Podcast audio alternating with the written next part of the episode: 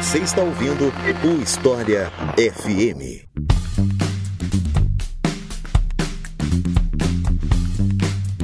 História da psiquiatria. Você já pensou em aprender sobre a história do campo, desse campo que é a psiquiatria, que é tão importante no mundo contemporâneo e que, claro, levanta muitos debates e polêmicas também? Eu sou Iglis Rodrigues e hoje, para falar sobre o assunto, eu convidei Ana Terra de Leão, a quem eu passo a palavra para se apresentar para vocês. Então, Ana, seja bem-vinda ao História FM. Fique à vontade para se apresentar para o pessoal. Olá, pessoal. Bom dia, boa tarde, boa noite, qualquer que seja o turno do dia que você vai ouvir este episódio. O meu nome é Ana Terra de Leon, eu sou historiadora, professora de história, é, me formei pela Universidade do Estado de Santa Catarina, UDESC, é, e depois eu fiz um mestrado também em história pela Universidade Federal de Santa Catarina. E eu também tenho uma pós-graduação em Linguagem e Poética da Dança pela FURB, que não é nem um pouco relevante para o assunto de hoje, mas que eu gosto de falar porque eu me orgulho muito desta multidisciplinaridade do meu currículo. É, eu venho trabalhando com história da psiquiatria desde a época da graduação e nos últimos anos venho oferecido cursos livres acerca desse tema, dialogando bastante com as pessoas neste mundo selvagem da internet. E hoje vou discutir um pouquinho é, das minhas pesquisas com vocês. Muito obrigada, Iclis, pelo espaço e espero que vocês gostem do que a gente vai conversar hoje. Então é isso, vamos conhecer um pouco mais da história da psiquiatria depois que eu falar para vocês da nossa campanha no Após.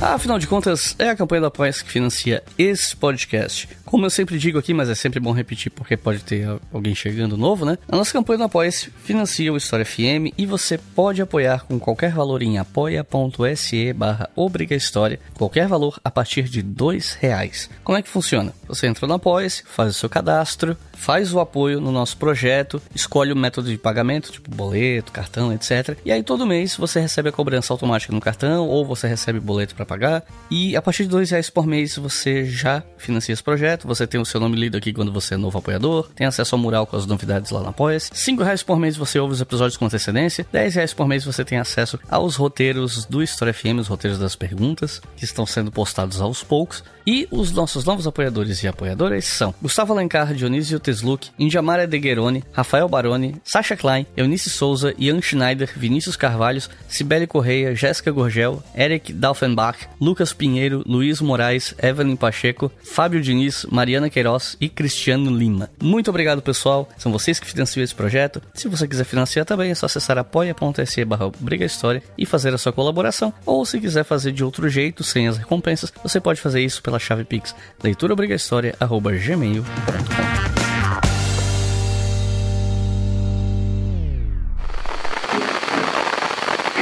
Doutora Lisa, a senhora que trabalhou tantos anos com a loucura, como é que a senhora vê a loucura? É apenas uma questão médica ou é muito mais do que isso? Creio que é muito mais que isso. Se há muitos casos que se enquadram no modelo médico, outros em grande número extrapolam do modelo médico.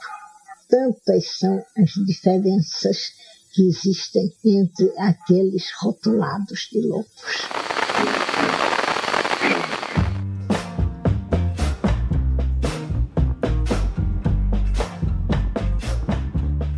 Bom, é, o objetivo desse episódio é apresentar um panorama a respeito da história da psiquiatria desde as origens, passando pelo Brasil. A gente vai entrar na tua pesquisa também mais adiante. E eu queria entender também um pouco a metodologia é, que a história pode oferecer para contribuir para o debate que está crescendo nos últimos anos, que é a questão da saúde mental. Enfim, tem bastante assunto hoje. E para começar, eu queria te perguntar qual é a definição de psiquiatria. E é importante, né, a gente tocar nesse assunto porque muita gente confunde psicologia e psiquiatria, né? Então, qual é a definição exatamente de psiquiatria? E essa definição ela foi sempre a mesma? Olha, sinceramente, essa pergunta é muito difícil de responder. E já vou começar sendo meio polêmica é, e dizer que eu acredito, inclusive, que se você perguntar para muitas pessoas da psiquiatria e da psicologia, elas talvez tenham dificuldade de responder também e talvez não saibam responder, né? É, de maneira geral e tentando não me comprometer muito a princípio, né?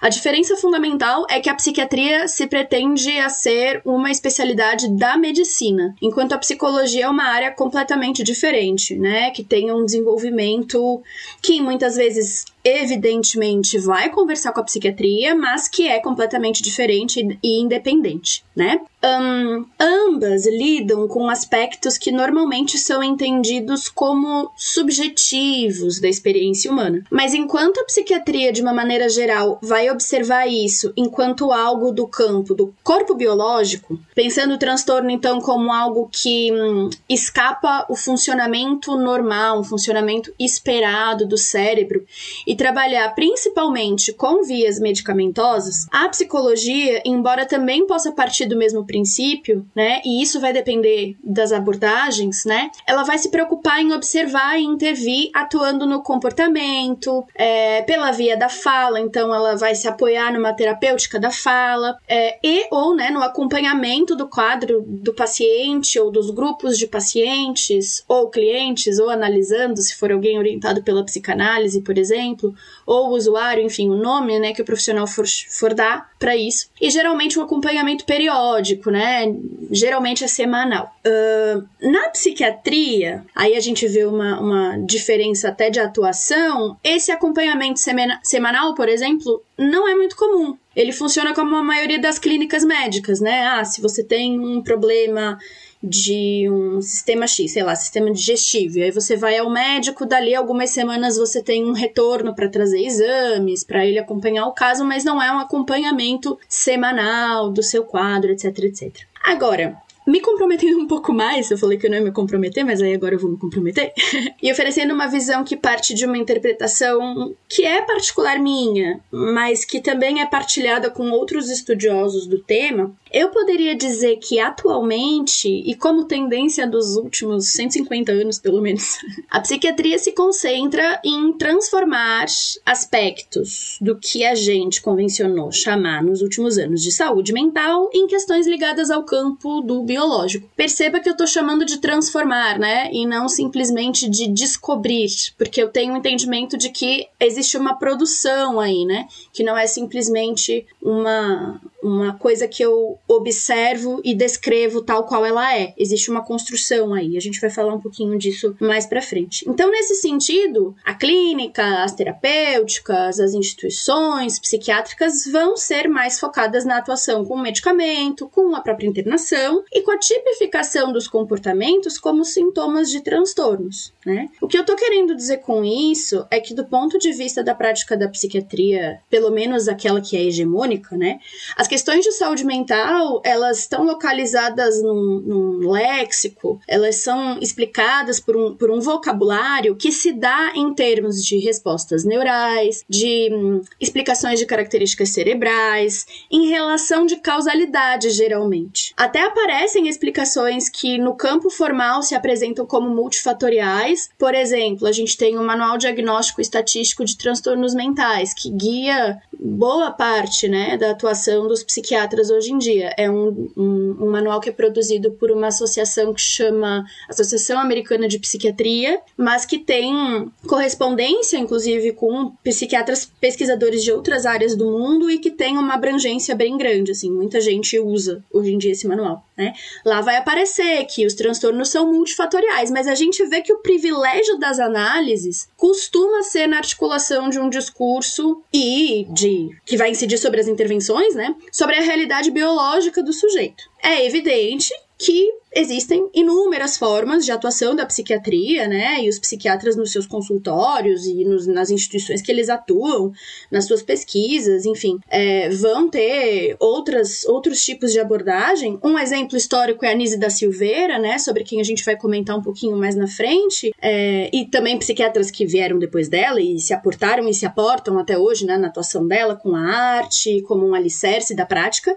Mas aqui eu tô falando, evidentemente, de uma tendência mais hegemônica. Eu digo que essa questão é difícil de, de responder, justamente porque, como eu disse lá no início, ela é um pouco difícil até mesmo para psiquiatras e psicólogos, né? É difícil para eles nesses últimos anos, principalmente que eu venho conversado muito com psicólogos e psiquiatras, né, venho dado muita aula para esses profissionais, é difícil para eles muitas vezes definir o, o seu objeto, né? Na psicologia, inclusive, a gente vê uma variedade de abordagens que vai justamente responder de formas diferentes essa mesma pergunta: o que é a psicologia, né? E sobre o que que ela se preocupa. A depender da linha, vai se dizer que é o estudo do comportamento, ou que é o, o, estudo da mente, ou da subjetividade, e por aí vai, né?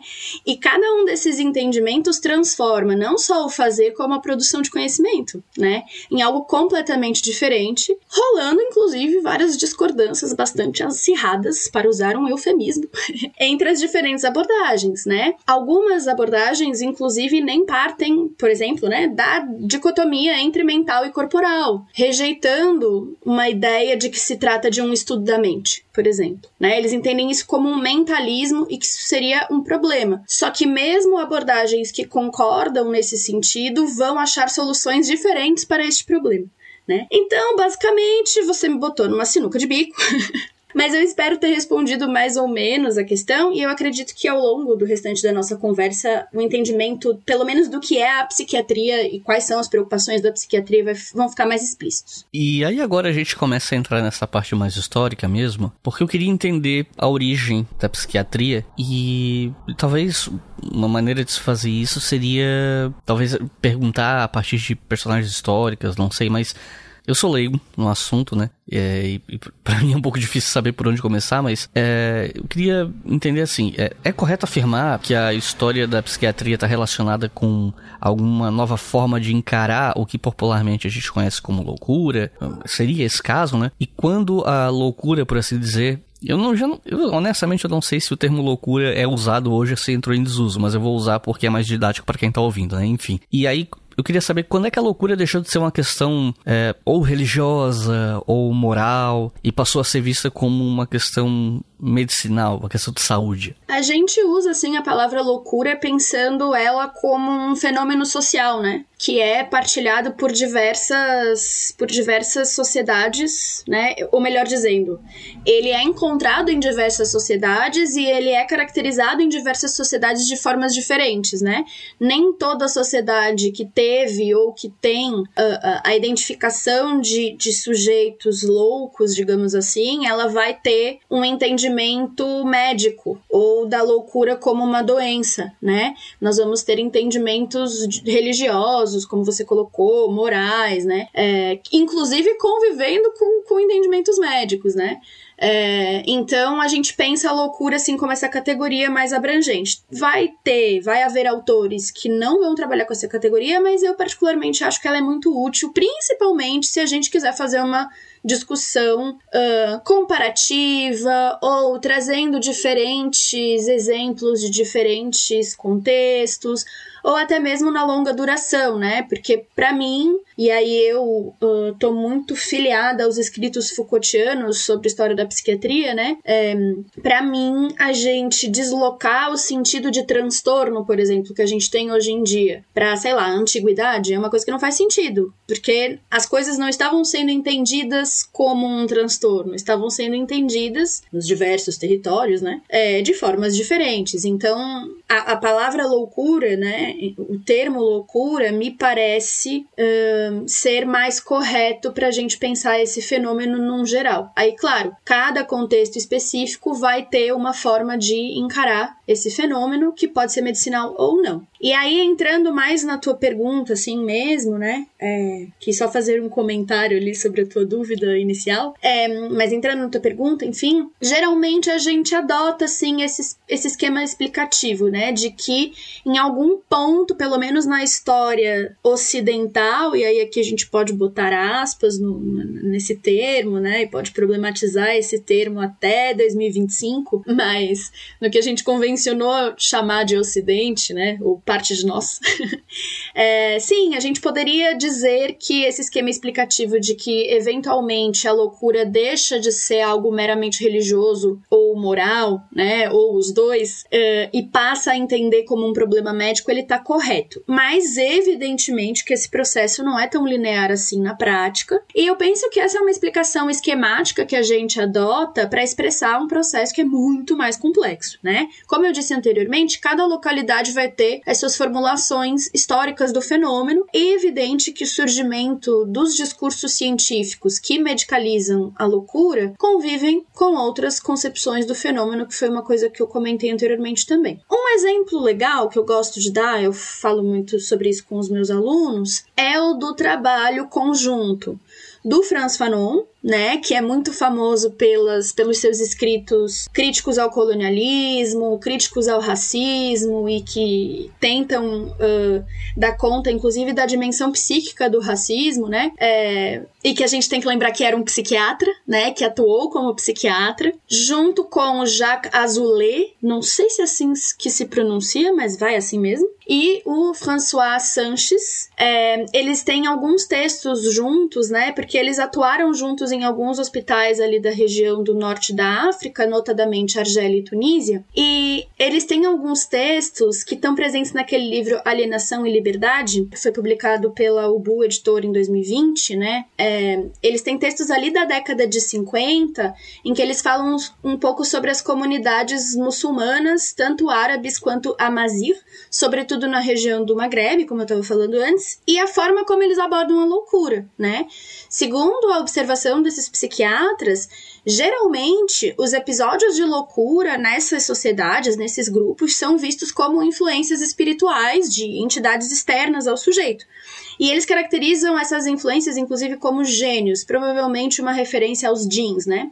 Enfim, eles fazem isso colocando em oposição ao que eles chamam de modo ocidental de lidar com a doença mental. Que apesar de ver, sim, a loucura como uma patologia, ou seja, algo como do, do domínio médico, essa patologia não exclui uma intenção consciente. Ela não é vista necessariamente como o, o, o fundo de uma atitude agressiva ou inapropriada que esse indivíduo possa vir a ter.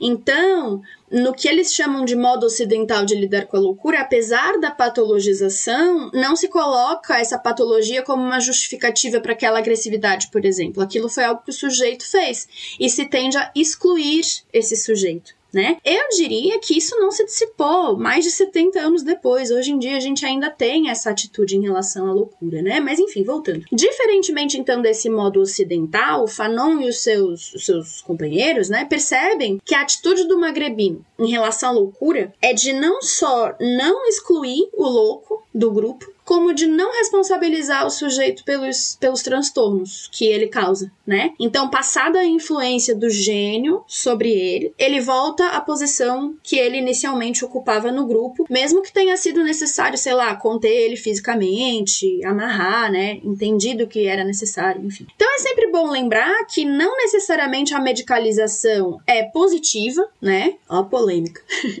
Ou um progresso no sentido linear da coisa, né? É a partir desse desse momento, né, do momento em que os hospícios surgem, que eles vão ficando cada vez mais lotados com o passar dos anos. Foi sob o domínio da loucura medicalizada que Barbacena, por exemplo, foi possível, né? Que talvez seja o caso mais famoso. Eu tô dizendo tudo isso porque essa medicalização da loucura geralmente é vista pelas pessoas em geral como algo positivo, né?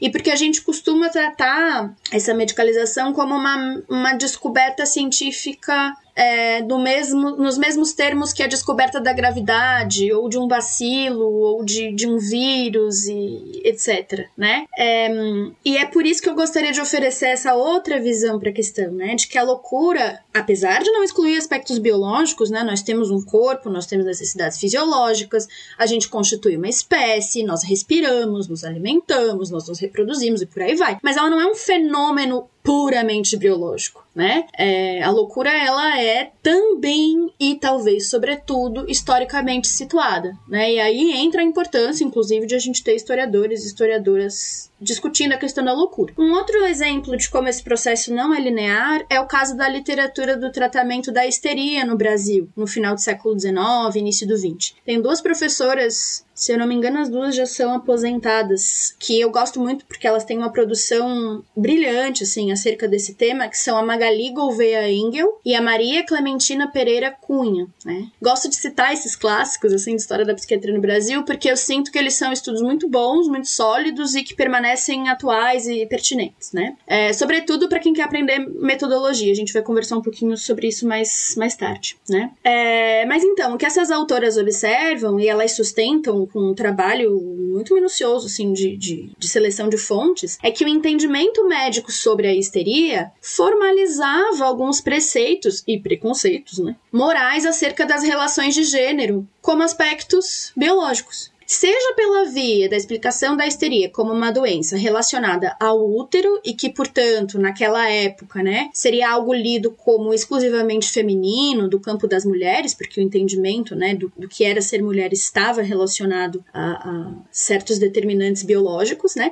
seja pela via da explicação neurológica, que permitia, então, que se identificasse a histeria em homens, né, mas as mulheres, mesmo assim, elas eram os alvos privilegiados dessa doença, porque eles acreditavam que ela era biológica né? A mulher era biológica e moralmente mais frágil. É, aí elas vão trazer vários exemplos. Tem um exemplo muito interessante no trabalho Espelho do Mundo, da Maria Clementina Pereira Cunha, que ela fala de uma moça que foi internada pela polícia porque ela foi pegar o trem com roupas, aspas, de homem. A gente não sabe se é uma questão de expressão de gênero dela, não dá para saber, assim, pelo, pelo que a professora coloca no livro, ou se era simplesmente, sei lá, ela tentando viajar sozinha sem ser importunada, né? Mas o fato é que isso foi visto como você veja, um sintoma de histeria, um sintoma de uma doença, de algo que estava sendo é, é, descrito como algo orgânico. Então é importante que a gente observe que, mesmo que haja uma medicalização da loucura, né,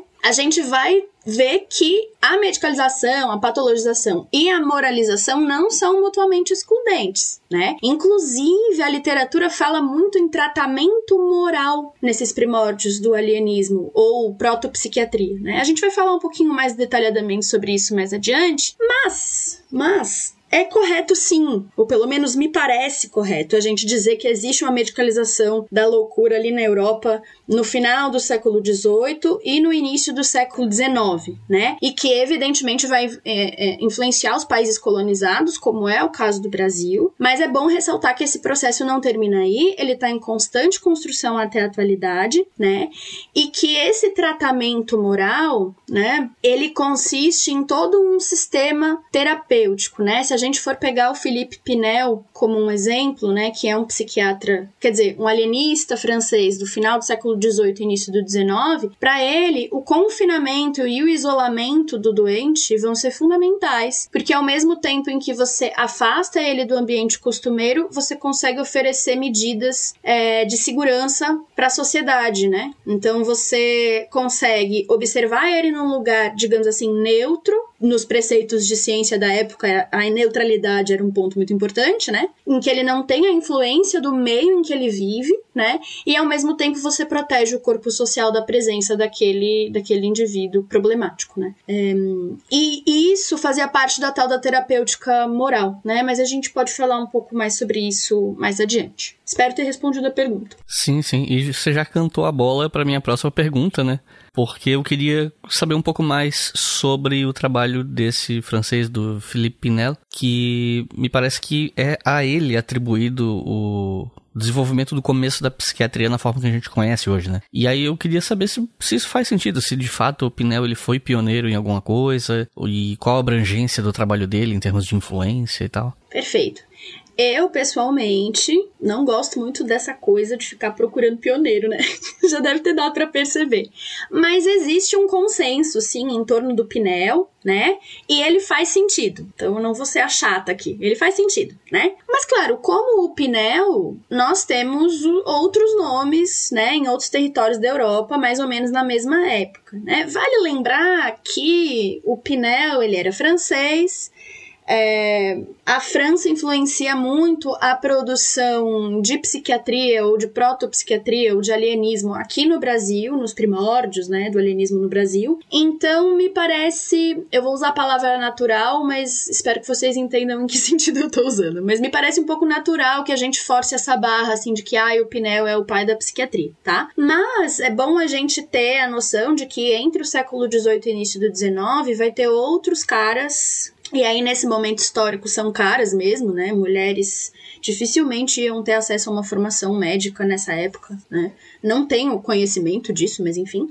Um, como, sei lá, o Vincenzo Chiarudi, na Itália, o William Chuck, na Inglaterra, que inclusive é citado no livro do Foucault, História da Loucura, o Benjamin Rush, nos Estados Unidos, e mesmo na própria França, a gente tem outros nomes atuando junto com o Pinel e às vezes até tendo brigas teóricas, como é o caso do, do Jean-Pierre Georges Cabanis, e também tem o Joseph Dacan. Mas de fato, as mudanças que o Pinel e o seu grupinho, sua patotinha de alienistas, é, realizam em Bicêtre e em Salpêtrière inauguram um novo modus operandi, digamos assim, né?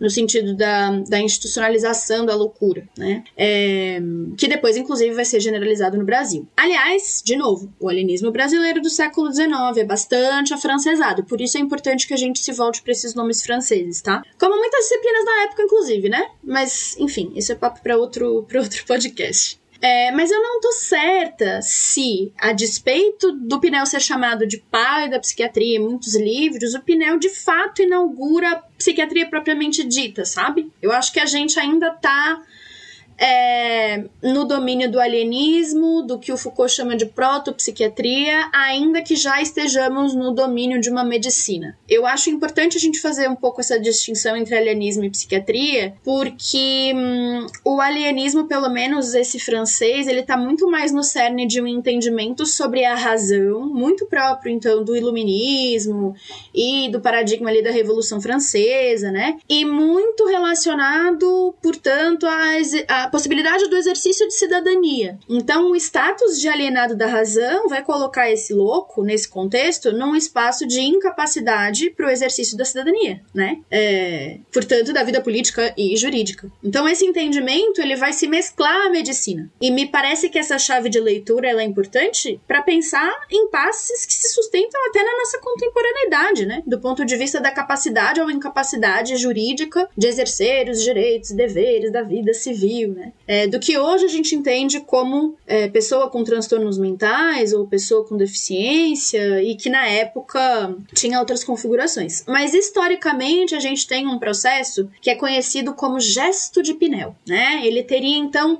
desacorrentado os loucos nos porões dos hospícios e oferecido um tratamento digno e democrático nos termos da Revolução, né? Revolução Francesa. Só que agora aqui eu vou citar mais mais fortemente o Michel Foucault, né? Que ele aborda esse período de emergência da, do alienismo e, e, reserva uma boa parte do, do livro dele, né? O História da Loucura, para falar a respeito do Pinel especificamente e os seus colegas, né? É, o que ele observa é que esse gesto de Pinel está amparado no humanismo iluminista, numa nova relação com a razão que opera mudanças assim, basais, né, na, na, noção de loucura, que é onde vai se apoiar a medicalização do fenômeno que eu abordei lá no início, né? É, ele tem essa espécie de contragesto, que é justamente uma espécie de barganha com a humanidade desse sujeito internado. Então é mais ou menos assim: você vai ser desacorrentado, sim, na medida em que obedecer os meus comandos, na medida em que for é, pouco a pouco deixando de manifestar sua loucura. Esse que é o tratamento moral, inclusive, que eu mencionei anteriormente. Então todo mundo pinta o Pinel, assim, todo mundo, né, na, na, na história oficial da psiquiatria, pinta o Pinel como esse cara que libertou os loucos. Mas quando a gente olha para as fotos, as coisas são um pouquinho é, um pouquinho diferentes. Mas, novamente, eu acho que a gente pode, com certas ressalvas, atribuir ao Pinel e aos seus companheiros, sim, a inauguração, se não da psiquiatria, de uma protopsiquiatria, né, na figura do alienismo sociedade sempre teve dificuldade de lidar com as pessoas que têm transtornos mentais. Por muitos anos, a única solução era o isolamento em manicômios, lugares que se transformaram em verdadeiros campos de concentração. Este é um dos pavilhões do antigo Colônia, que foi o maior hospício do Brasil.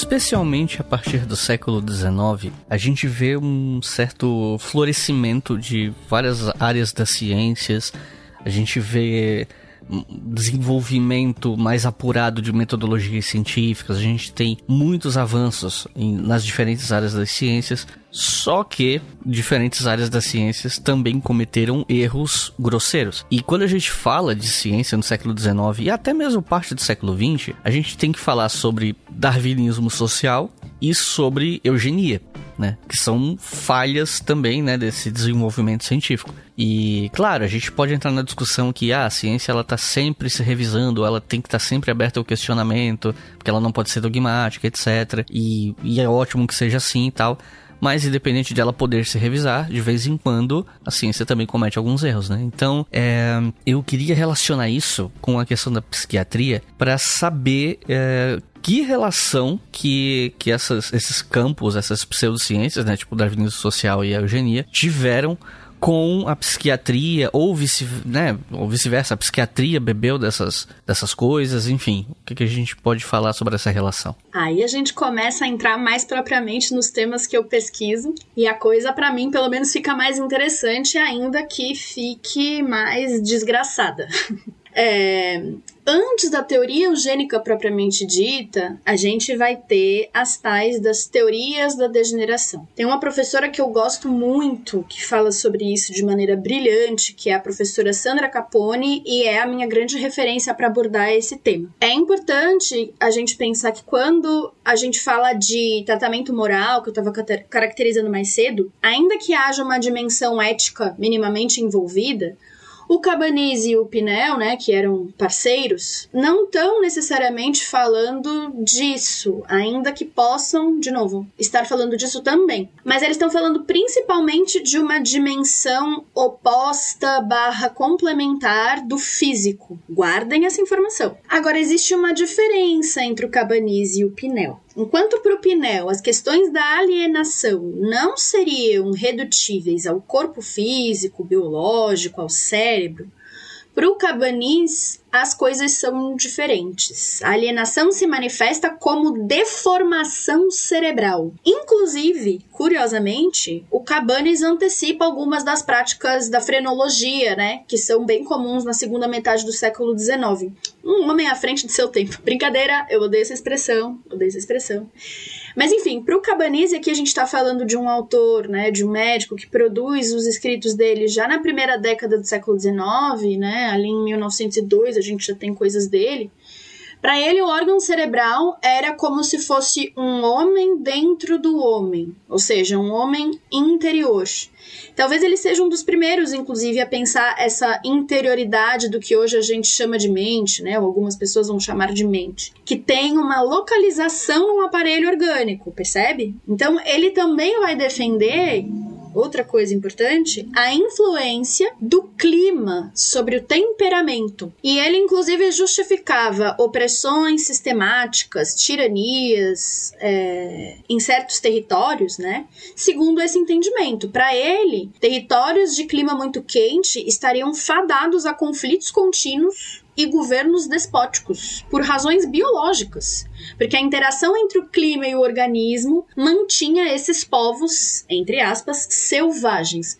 É muito curioso, inclusive, a gente notar né, esse caráter colonial das teorias psiquiátricas é, do século XIX como um todo e da primeira metade do século XX. Muito, muito tranquilo a gente afirmar isso, assim. É, porque aqueles que eram na mesma época colonizados ou que sofriam com o jugo do imperialismo propriamente dito, é, mulheres, crianças e loucos eram comparados na sua constituição, todos vistos como ou totalmente ou relativamente incapazes. É uma articulação racista por excelência, né? Parte aí do, do portanto, do tal do racismo científico. É sexista e é colonial a um só tempo. Impressionante, né? Os Só falta mais um para fechar os Cavaleiros do Apocalipse. A gente encontra interpretações parecidas nas teses lombrosianas. Aqui eu tô me referindo ao Cesare Lombroso, que provavelmente os ouvintes já conhecem, né? É, ou já ouviram falar, é um antropólogo criminal italiano que inclusive foi muito influente entre a segunda metade do século XIX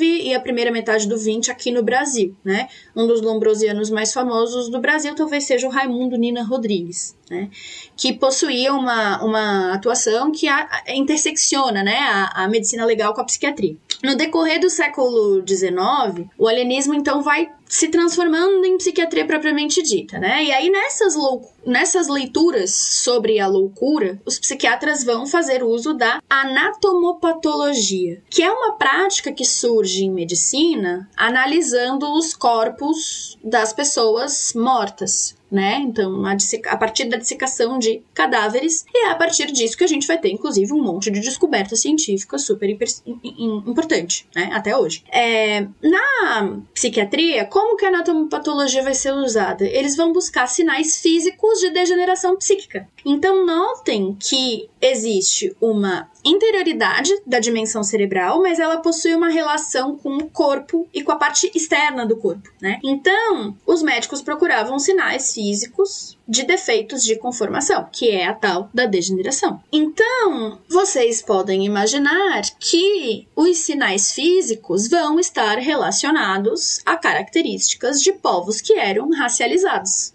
Então, ah, coincidentemente, tô sendo irônica, né? Coincidentemente, um nariz largo, uma boca carnuda, é, aí certas distâncias entre os olhos, o formato da cabeça vão ser é, justificados como sinais de degeneração, né?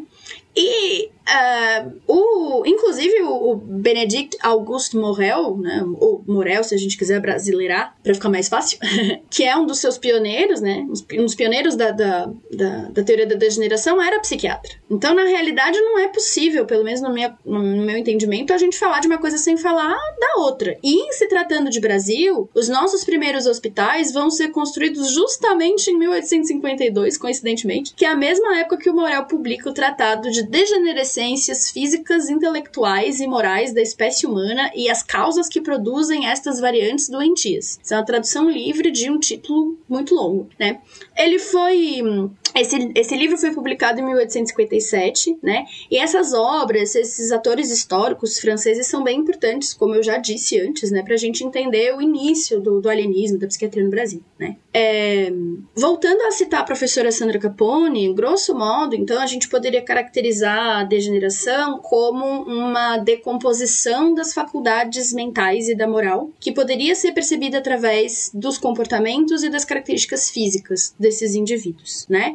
É, e o efeito da degeneração é um processo civilizador deficiente. De novo, né? Retomemos aquilo que eu estava falando do, do, do, caráter colonial da psiquiatria. Né? É, então, certos grupos étnico-raciais vão apresentar mais propensão, mais propensão para desenvolver doenças mentais, vícios e hábitos degenerados. Aí a gente também inclui aqui o jogo, a vadiagem, né, que vinha sendo criminalizada, inclusive no Brasil, e até a criminalidade de uma maneira geral, mas também a prostituição. Né? É, inclusive tem um documento muito legal que é um, um texto do Lima Barreto, em que ele descreve uh, o pátio do Hospício Nacional de Alienados e fala um pouco da experiência dele como, como alguém que foi internado, né? Ele, ele passou por duas internações e numa delas ele foi levado ao hospital pela polícia né? Porque existe essa, essa confluência da atuação da polícia com a psiquiatria, né? E ele fala muito sobre o fato de que boa parte dos internos são pessoas pretas e como a polícia é responsável um, pela, pela institucionalização de certos grupos sociais, né? Alguns tipos específicos de imigrantes, especialmente do leste europeu, trabalhadores sindicalizados provenientes da Itália e da Alemanha, e, obviamente, negros, né? É, aí conectem os pontos. A gente está falando de início do século XX, já, né? Num país que tinha passado quase 400 anos escravizando africanos que foram sequestrados da sua origem, né? É, e os seus descendentes também, que se sustentou em diversas teorias racistas para justificar essa prática, né? Que era a base da nossa economia, e uh, a gente vai ver isso respingar, inclusive, na produção científica e fundamentar a continuidade de certas opressões, ainda que a escravidão formalmente já não fosse mais permitida, né? É, mas voltando à teoria da degeneração, a gente tem duas grandes interpretações sobre a degeneração. Uma de que ela se dá de nascença e uma de que ela se dá de forma adquirida. Um, todas elas vão se relacionar com a noção de herança mórbida, eu não vou entrar em detalhes aqui, mas nesse sentido era, era fundamental, então, prevenir certos hábitos degenerados, tipo o consumo de drogas em geral e álcool, é, e o contágio por uh, o que hoje a gente chama de infecções sexualmente transmissíveis, né? Como, por exemplo, a sífilis, na época era uma grande preocupação, né? Então, eles acreditavam que algumas coisas que podem ser adquiridas acabam, um, digamos assim, manchando a linhagem e pessoas que não eram degeneradas passam a ser. Aí percebam que daí a gente tem meio passo para as teorias eugênicas, né? Que vão ganhar muito escoamento, inclusive aqui no Brasil. As teorias eugênicas elas são mais do final do século XIX, né? É, e elas ganham muita força no início do século XX, tá? Inclusive as políticas públicas de psiquiatria da década de 40, a gente vai falar um pouquinho mais sobre isso mais tarde elas são bastante baseadas em eugenia, tá? É, então, na psiquiatria brasileira, o que eu noto é que, na verdade, a eugenia, quando a psiquiatria de fato se estabelece ali no início do século XX, ela é a base da atuação dos psiquiatras, né? É, só para ser esquemática e para fins didáticos, eu vou resumir a ideia de eugenia como uma busca pelo melhoramento da raça a partir da seleção genética dos indivíduos às vezes separando os grupos problemáticos em instituições próprias, é o caso da psiquiatria, né, que faz então o isolamento desses indivíduos dentro de instituições para que eles não possam se reproduzir, né, é, trabalhando pela moralização desses, desses indivíduos, inclusive o controle, ou, ou em alguns casos a gente vai ter a eugenia negativa, né, que, que geralmente aparece na literatura, que é essa, essa eugenia do extermínio propriamente dito. Um, eu vou parar por aqui nessa caracterização, porque quando a gente estiver falando um pouco mais sobre a minha pesquisa, eu vou retomar o ponto da eugenia. Mas basicamente é isso. É, não tem como a gente separar a história da eugenia da história da psiquiatria, né? A história da psiquiatria ela é muito ligada às teorias da degeneração e depois à eugenia, né? Eu encontrei milhares de mulheres nuas lá, abandonadas, fazendo necessidade ao ar livre com todo mundo, igual, igual bicho mesmo. É, entrou lá, só sai quando morre, né? Aqueles muros enormes. Não tem como você fugir lá, né? Então, lá era um celeiro, então, de todo mundo que era doente mental, ou entre aspas, excluído da sociedade.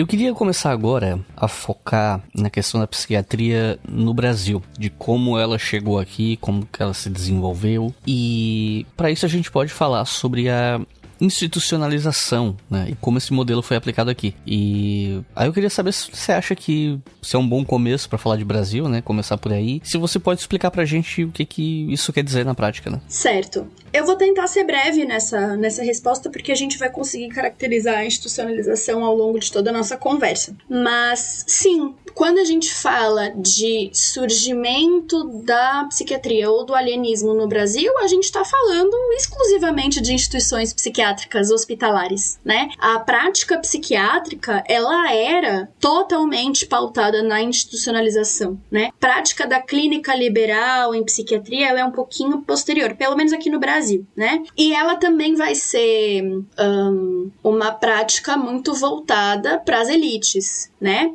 É, para a classe trabalhadora, para os pobres, enfim, a, o contato com a psiquiatria vai se dar via hospital psiquiátrico, né? É, e a institucionalização tem bastante a ver com aquilo que o Pinel tinha colocado como paradigma que eu falei anteriormente, né? Por isso que eu volto a dizer, é correto, sim, a gente dizer, né, que existe um, um, uma espécie de pioneirismo do, do Pinel e uma influência do Pinel na psiquiatria como um todo. Né? Ainda que a gente possa fazer ressalvas e eu as fiz. Um, e é essa ideia de que nós precisamos tirar esse sujeito adoecido, porque daí agora a gente entende isso como uma doença, do convívio social. Porque ele é perigoso para si e para os outros, porque nós precisamos de um ambiente neutro para observar o desenvolvimento dessa doença e, portanto, para que a gente possa desenhar uma intervenção sobre essa doença né? É, e para que a gente possa reeducá-lo para que ele volte para a sociedade. E historicamente a gente sabe que muitas pessoas nunca saíram dos hospitais psiquiátricos, né? Mas existia esse discurso da reeducação. E essa reeducação muitas vezes passava pelo trabalho forçado dentro das instituições psiquiátricas. É, então essa institucionalização ela tem a ver com a disciplinarização para o trabalho. E aqui a gente nem precisa entrar no conceito Foucaultiano de disciplina. A gente pode, inclusive, pensar a disciplina uh, como ela aparece nos textos do Thompson, por exemplo, né, é, ou em trabalhos de diversos marxistas, né, de pensar então essa disciplina para o trabalho não é à toa que o hospital psiquiátrico ele surge no período que ele surge, né? Ele surge um, junto com a Revolução Industrial, no caso do Brasil, com o, o estabelecimento do capitalismo propriamente dito aqui, né? Então existe uma relação bastante interessante da psiquiatria com a gestão dos improdutivos, né? Geralmente é dessa forma que aparece na literatura.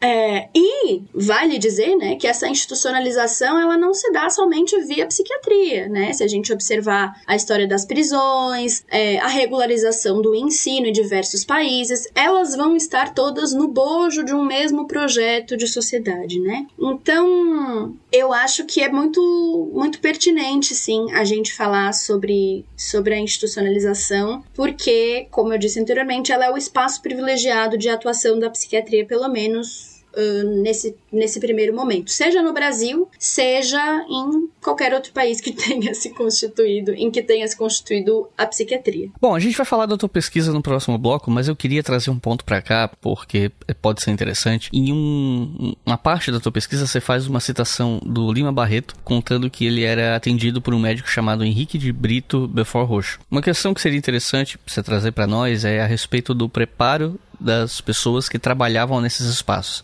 Para além dos médicos, quais eram as funções e as obrigações de quem trabalhava nesses espaços que tratavam pessoas com questões de saúde mental? Essa pergunta é ótima. É muito legal você ter trazido ela. Porque, na verdade, tirando os médicos, em geral, as pessoas que trabalhavam nos hospitais psiquiátricos e faziam às vezes de enfermeiro ou de enfermeiras, na realidade não possuíam formação. E, uh, por exemplo, no caso do Colônia Santana, né, que é o hospital que eu estudei, ele já é um hospital da década de 40, é, mesmo o médico, o único médico contratado nos primeiros 10 anos de funcionamento do hospital, que era o diretor, ele não era psiquiatra, ele era sanitarista, que era uma, uma especialidade muito importante no governo Vargas, inclusive, né? É, mas enfim, voltando para tua pergunta, tem vai, vai haver hospitais, inclusive, que a, em que a presença do médico é praticamente nula. Ela é uma, uma formalidade, digamos assim, para que aquilo possa funcionar e para que possa ser chamado de instituição médica, né? Inclusive é importante a gente até problematizar, eu não vou entrar nesses pormenores aqui, porque daí são discussões mais específicas da, o, da, da área, né? Mas isso nos permite, inclusive, problematizar aquilo que a gente vinha falando até então sobre medicalização da loucura, né? Porque existe, de fato, uma, uma medicalização, pelo menos do ponto de vista de um discurso técnico-científico, que vai embasar o surgimento de uma série de instituições e que vai justificar a institucionalização que a gente estava comentando agora há pouco, mas quando a gente olha para as fontes históricas, para como se desenvolve a atuação dentro dos hospícios, a gente vê que eu adoro essa frase, eu sei que ela deixa muita gente de cabelo em pé. Na prática, a teoria é outra. Agora vai ter gente ouvindo que vai infartar. Mas é, mas é que existe, de fato, é, um, um abismo entre algumas práticas e o que estava sendo colocado na teoria, né? É, esse abismo nem sempre está onde as pessoas acham que ele está, mas a gente já vai conversar sobre isso mais à frente. Bom, é, essa realidade, então, né, de pessoas que não têm a menor formação para lidar com pessoas pessoas que estavam sendo vistas como doentes, que estavam sendo vistas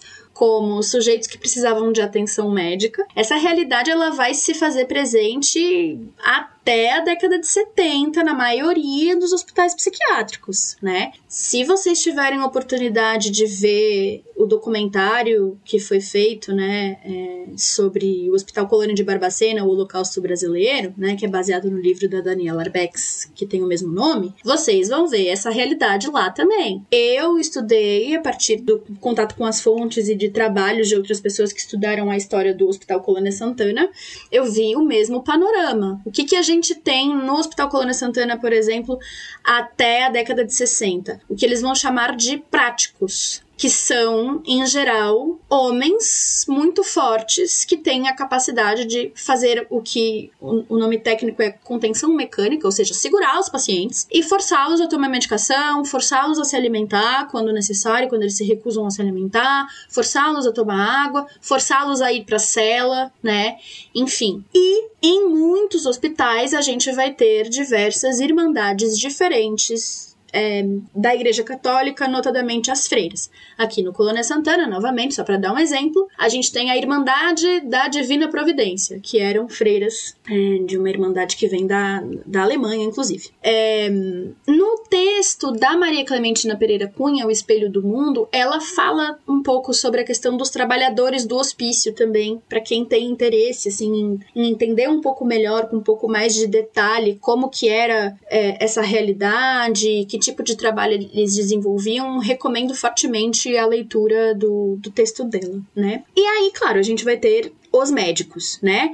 muitos formados em psiquiatria, mas muitos também formados em outras áreas, notadamente o sanitarismo, né? É, a gente vai falar um pouquinho mais sobre política pública uh, de psiquiatria mais para frente, né? Então não vou não vou tocar nesse ponto agora, mas basicamente é isso, assim, era uma instituição que se dizia especializada, mas que na prática muitas vezes não oferecia um atendimento especializado de fato. E bom, você já cantou essa bola, você já mencionou ele, mas eu quero trazer ele de novo porque eu acho que a gente deve dedicar uma pergunta para esse caso, porque esse caso ficou muito reconhecido, né, com o livro da Daniela, depois virou documentário, que é o Hospital Colônia de Barbacena. E pensando como historiadores aqui, né? O que, que essa experiência de Barbacena pode falar pra gente a respeito do papel que a psiquiatria tinha no Brasil e de como a eugenia estava inserida nesse processo? E pra, no caso assim, o pessoal que tá ouvindo talvez não conheça esse caso, não vai parar o episódio no meio, comprar o livro, ler inteiro e voltar. Então, assim, se tu puder pelo menos dar uma pinceladinha, assim, um panorama do que que é esse caso de Barbacena, por que que ele ficou famoso e tal, enfim. Com certeza. Barbacena é uma cidade de Minas Gerais, né, em que a gente tem um dos maiores hospitais do Brasil e aí fica aquela um, eu, eu, chamo ironicamente de Olimpíada de Desgraça, né? Pra gente saber qual foi o maior hospício da América Latina. Se foi Barbacena, se foi o Juqueri, enfim, para mim, uh, não interessa tanto saber qual foi o maior, até porque a gente ainda não tem trabalhos uh, o suficiente para gente saber uh, quantos pacientes tinha em cada hospício, qual a área construída de cada hospício, etc, etc, para a gente poder fazer essa comparação e tirar de fato qual que era o maior, né? Mas ele é visto, lido muitas vezes caracterizado como o maior hospício do Brasil e às vezes da América Latina, né? Então, o que nos cabe saber é que era um hospício muito grande, né? E Barbacena foi inaugurado em 1903, né? Então já estamos falando aí de século 20, né? Inicinho ali do século 20. Mas eu gosto de salientar duas coisas. Primeiro, Barbacena não foi um caso isolado, né? Nós tivemos hospícios muito parecidos em diversos lugares do país, inclusive já nessa época, ainda que não representassem propriamente uma política pública federal. A gente só vai ter uma política pública federal para pensar psiquiatria a partir do governo Vargas, né? é, ou uma tentativa, né? Mas a gente pode falar sobre isso mais tarde. E eu gosto de salientar o fato de que Barbacena é um caso muito curioso, porque já na época ali da superlotação inacreditável, do final da década de 60, início de 70, Barbacena começa a ser denunciado. E Barbacena é denunciado e se produz ma muita matéria jornalística e inclusive um documentário sobre Barbacena. É, mas, de novo, quero frisar que, por exemplo, na época que eu, que eu trabalhei com salvaguarda de acervo, né?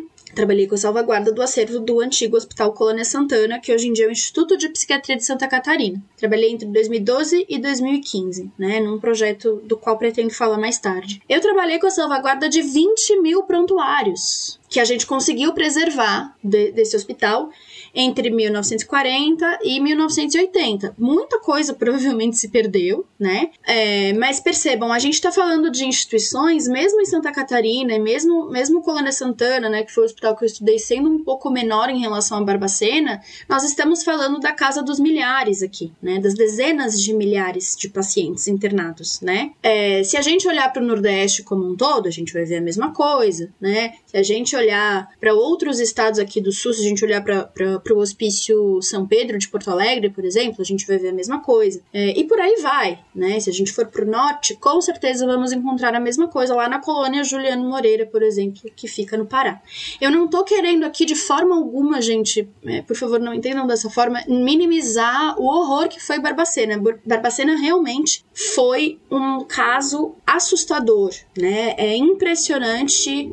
Uh, a gente que é historiador não gosta de avaliar moralmente os eventos históricos, né? Mas não, não, não tem outra, outra coisa pra gente dizer, né? É impressionante a crueldade, né, dessa instituição. Mas o que é mais curioso para mim de Barbacena é justamente isso, né? Essa notoriedade que a, a superlotação, os abusos, a, as mortes, elas ganham já ali na década de 70, que é inclusive quando a gente tem os marcos dos movimentos de trabalhadores de saúde mental, denunciando as condições horríveis dos hospícios brasileiros na época. E aí, uh, em 78, o Hiram Firmino faz, é um, é um jornalista, ele faz uma série de reportagens para o jornal Estado de Minas, em que ele vai denunciar a Barbacena para o grande público e depois vem o documentarista Elvésio Raton, que faz, produz um documentário chamado Em Nome da Razão, é facilmente acessível ali ao público na internet, dá para ver ele na íntegra. E esse documentário foi exposto durante o terceiro Congresso Mineiro de Psiquiatria que foi realizado em 1979, em Minas Gerais. E nesse congresso, Franco Basaglia estava presente. E ele, inclusive, visitou o hospício de Barbacena. E quando ele retorna de Barbacena, né, do, do hospício de Barbacena, e vai falar com a imprensa, ele chama aquilo de campo de concentração. Ele fala: Hoje eu visitei um campo de concentração. E aí eles colocam isso né, nas manchetes, isso também ajuda a dar mais notoriedade ainda para o caso, né? Já que a gente está falando de, uma, de, um, de um médico né, que tem uma notoriedade internacional, o Franco Basaglia, para quem não sabe, né, para os ouvintes é, eventualmente desavisados, ele é o grande nome do que a gente chama de psiquiatria democrática italiana, que foi um dos grandes responsáveis, né, junto com outros como, como a própria Franca Basaglia, né, que era esposa dele, mas também um Venturini, enfim, uma série de outros médicos, né, e, e trabalhadores de saúde mental que vão realizar um, uma negação do hospital psiquiátrico, na verdade, vão conseguir fechar vários hospitais psiquiátricos na Itália e na década de 80 eles conseguem baixar uma lei, que é a Lei 180, que prevê o fechamento dos hospitais psiquiátricos e a substituição por outros serviços, né? Inclusive inspira a luta antimanicomial brasileira e a reforma psiquiátrica brasileira, né? Então, Barbacena é muito notável por isso, né? Porque é um caso que ganhou repercussão no estado de Minas, primeiramente, e depois nacional. Mas demorou alguns anos para que algo fosse efetivamente feito para mudar a realidade de Barbacena. E isso é muito comum, na real. Em Porto Alegre, eu, eu fui orientanda de uma, de uma professora lá na UDESC durante a graduação, que chama-se Viviane Trindade Borges, e ela tem um trabalho muito interessante que é o mestrado dela, corresponde ao mestrado dela, que chama-se Loucos Nem Sempre Mansos, em que ela analisa um processo de reforma psiquiátrica, de tentativa de desinstitucionalização do final da década de 70, início de 80, se eu não estou enganada, que também tem a ver com as denúncias que o Hospício São Pedro de Porto Alegre recebeu nessa época. Então percebam, a gente está falando de um momento, década de 70, 80, em que começam a haver denúncias do estado deplorável que as pessoas, em que as pessoas se encontravam dentro dos vários hospitais psiquiátricos do Brasil e começa a ter timidamente aqui e ali, né, reformas um, isoladas, né. É, nós temos algumas práticas em Barbacena que são muito chocantes, como por exemplo a venda de cadáveres, né. É, nós temos notícias de que no Hospital Colônia Santana, por exemplo, os cadáveres eram doados de forma irregular para universidades, né? Nós não sabemos, nós não temos registros como se tem de, em Barbacena, registros escritos da venda de cadáveres, de partes de corpos, né?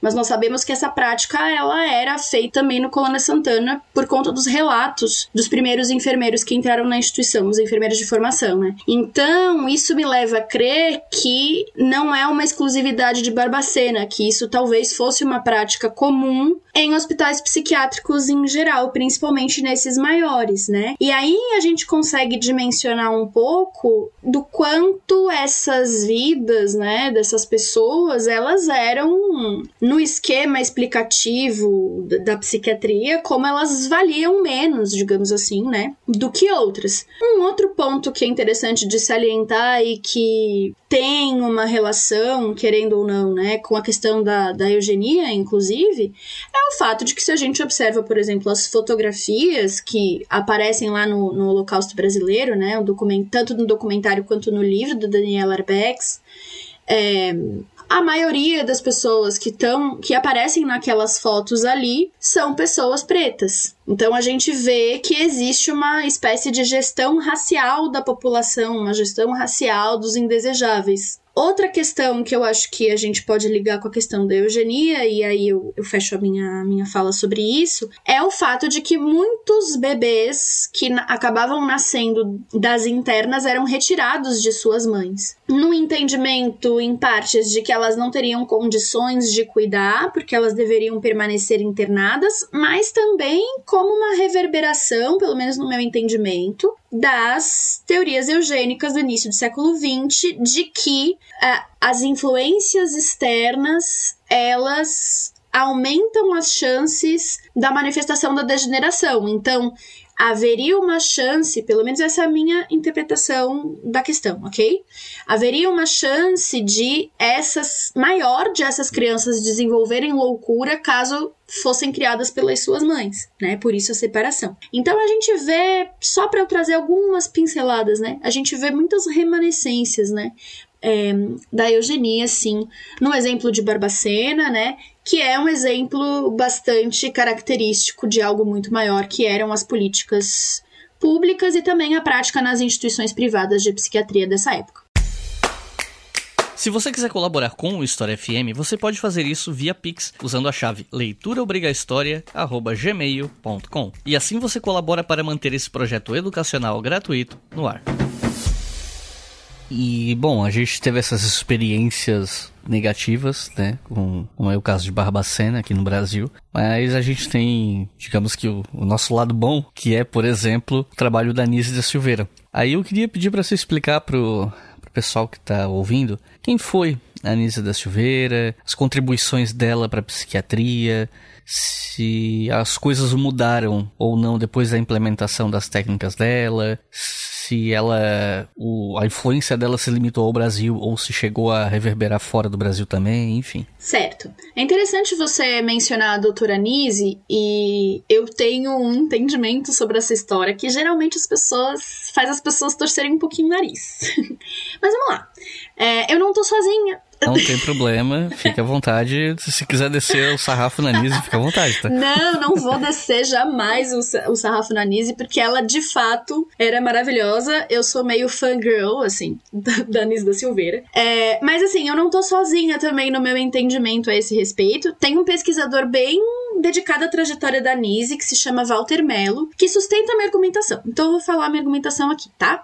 De qualquer forma, para eu garantir a honestidade intelectual que eu devo a vocês ouvintes, né? É bom lembrar que eu não sou uma grande estudiosa da obra da Nise e eu não vou entrar em super detalhes sobre a atuação dela. Se vocês tiverem interesse de um panorama mais pormenorizado e rigoroso é, sobre a trajetória dela e a influência dela no Brasil, eu sugiro fortemente o livro Mania de Liberdade Nise da Silveira e Humanização da Saúde Mental no Brasil, do antropólogo Felipe Magaldi. Tem uma entrevista da Nise, da década de 80, de, é, de 1986, se eu não me engano, em que ela, ela já tá velhinha, assim, é, perguntam para ela uh, uh, se o trabalho dela foi reconhecido, né, pelos pares dela. E ela fala: não, não foi reconhecido. Nessa época, como eu disse, ela já estava bem velhinha, né? Ela nasceu em 1905 em, em, em Maceió. Ela veio a falecer em 99 né? É...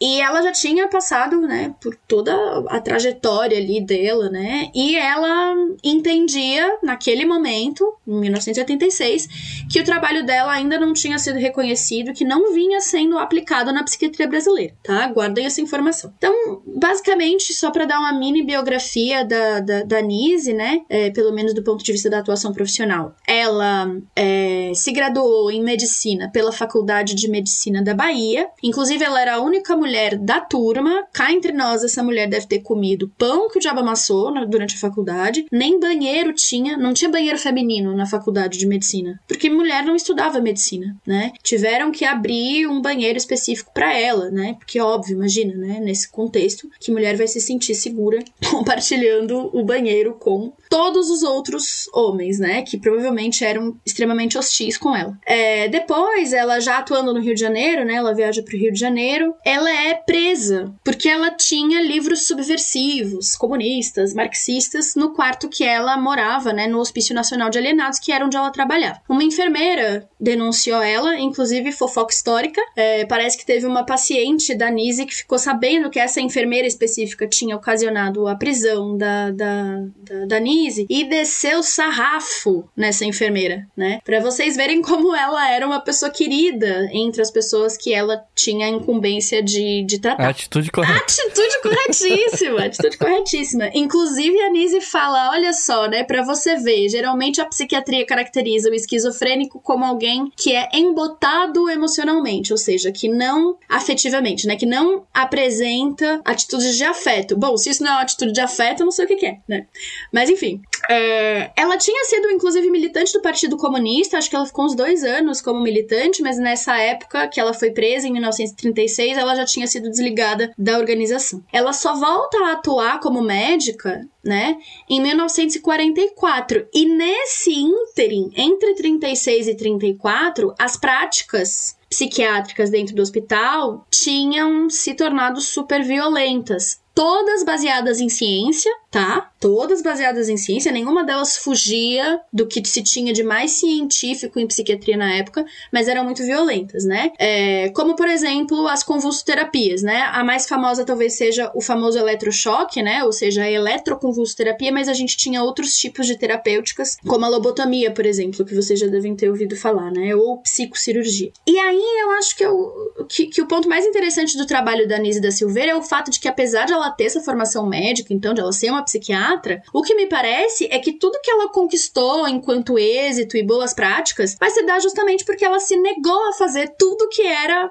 mais psiquiátrico que tinha para fazer na época. Então, o, o, foco da Nise era uma atuação que consistia em pensar o fazer artístico como uma possibilidade de acessar o inconsciente, de acessar ali o material, o substrato daquela perturbação mental, né? E daí se aproximar do paciente e realizar uma terapêutica, né? E na verdade ela nem chamava de paciente, ela chamava de cliente, porque ela queria inclusive quebrar um pouco essa lógica médica. A gente pode problematizar até 2064 o nome cliente, mas por enquanto, vamos que vamos, né? Então, a arte aí, né, nesse contexto, ela não é uma forma de passar o tempo dentro do hospital. Algo que seria, inclusive, super manicomial, né? Ou mesmo uma possibilidade de inserção social como aparece em muitos equipamentos do SUS, inclusive, atualmente. Mas uma terapêutica propriamente dita, né? É, e aí, muitas pessoas vão se filiar ao trabalho da Nise em diversos lugares, né? Desde, desde que ela começa a ficar mais famosa. Mas na minha concepção, e aí é nessa hora que as pessoas torcem o nariz para mim, é, não me parece que existiu uma mudança sistemática após a atuação dela. Até porque não me parece que era a intenção dela criar uma, uma metodologia fechada, né? Mas de qualquer forma, é a partir dessa recusa, então, né, da psiquiatria hegemônica que o trabalho dela floresce. Então ela começa a fazer oficinas de pintura, de teatro, de escultura. Imagina, gente, já no, no final da década de 40. E em 1956 surge a famosa Casa das Palmeiras, que é um centro de acolhimento pioneiro no atendimento de egressos do sistema é, de internamentos psiquiátricos. Então, é, e mesmo depois, na, na, ela se aposenta em 1975, mesmo depois da aposentadoria, ela segue produzindo, segue atuando, sempre com foco na arte, na subjetividade. A, a obra dela é muito alicerçada em termos teóricos pela leitura de Jung, né? É, da psicologia analítica e depois no aprofundamento da obra do Spinoza. Então, o, o, a atuação dela, assim, é bem multidisciplinar, né? Tem um relato que ela deu pro Ferreira Goulart, acho que na década de 80, inclusive, que eu acho muito bonito, né? Em que ela fala que quando ela volta a trabalhar no hospital psiquiátrico, o médico que estava encarregado de mostrar para ela a atualização das, das terapêuticas, fala para ela apertar o botão para dar o eletrochoque em um paciente. E aí ela fala, eu não vou apertar. E aí ela diz, aí começou a rebelde. Então, ela é muito admirável, assim. Ela é uma mulher que fundamentou a obra dela num, numa espécie de humanismo radical, digamos assim, né? E ela com certeza inspirou vários trabalhadores. Hoje em dia eu posso citar de cabeça o Vitor Por Deus, que atua no, no, atua no Rio de Janeiro. Mas o que me parece, como eu ia dizendo antes, é que justamente pela, pela natureza, digamos assim, das formulações dela, ela não quis dar uma forma muito fechada para os métodos, dando espaço para criatividade, para que as pessoas pudessem agir no contexto de acordo com o que aparece e tudo mais né? E bom, isso não significa que não haja pessoas que, que perpetuem o trabalho dela, a visão dela, né? O que eu quero dizer com isso é que, infelizmente, a gente não poderia falar, pelo menos na minha visão, que na nossa reforma psiquiátrica, por exemplo, a Anise é um alicerce para as práticas. Ainda que ela seja constantemente evocada como uma figura importante, como uma heroína, Aí eu não sei. Várias possibilidades que eu fico pensando assim. Será que é porque ela era mulher? E aí a gente pensa mais as contribuições dos homens? Será que é por causa de uma dificuldade metodológica? Será que é por conta de interpretações diferentes sobre o, o espaço que o fazer artístico tem que ocupar nos dispositivos de saúde? Eu sinceramente não sei com, com precisão qual desses aspectos é o mais importante, ou se algum desses aspectos é o mais importante, mas eu acho que são perguntas que me parecem importantes de, de, de fazer. Sabe, isso me faz pensar um pouco é, na questão da aplicação de métodos relacionados ao Paulo Freire na educação básica. Que, tipo assim, o Paulo Freire é esse, essa figura máxima na pedagogia no Brasil, todo mundo na pedagogia conhece ele, sabe, frente e verso, mas eu vejo que na hora de colocar isso em prática na educação básica, muitos professores não conseguem colocar. E aí eu fico, eu tô aqui ouvindo você falar isso e eu fico pensando pensando que, embora sejam situações diferentes, talvez a dificuldade de um possa ajudar a responder a,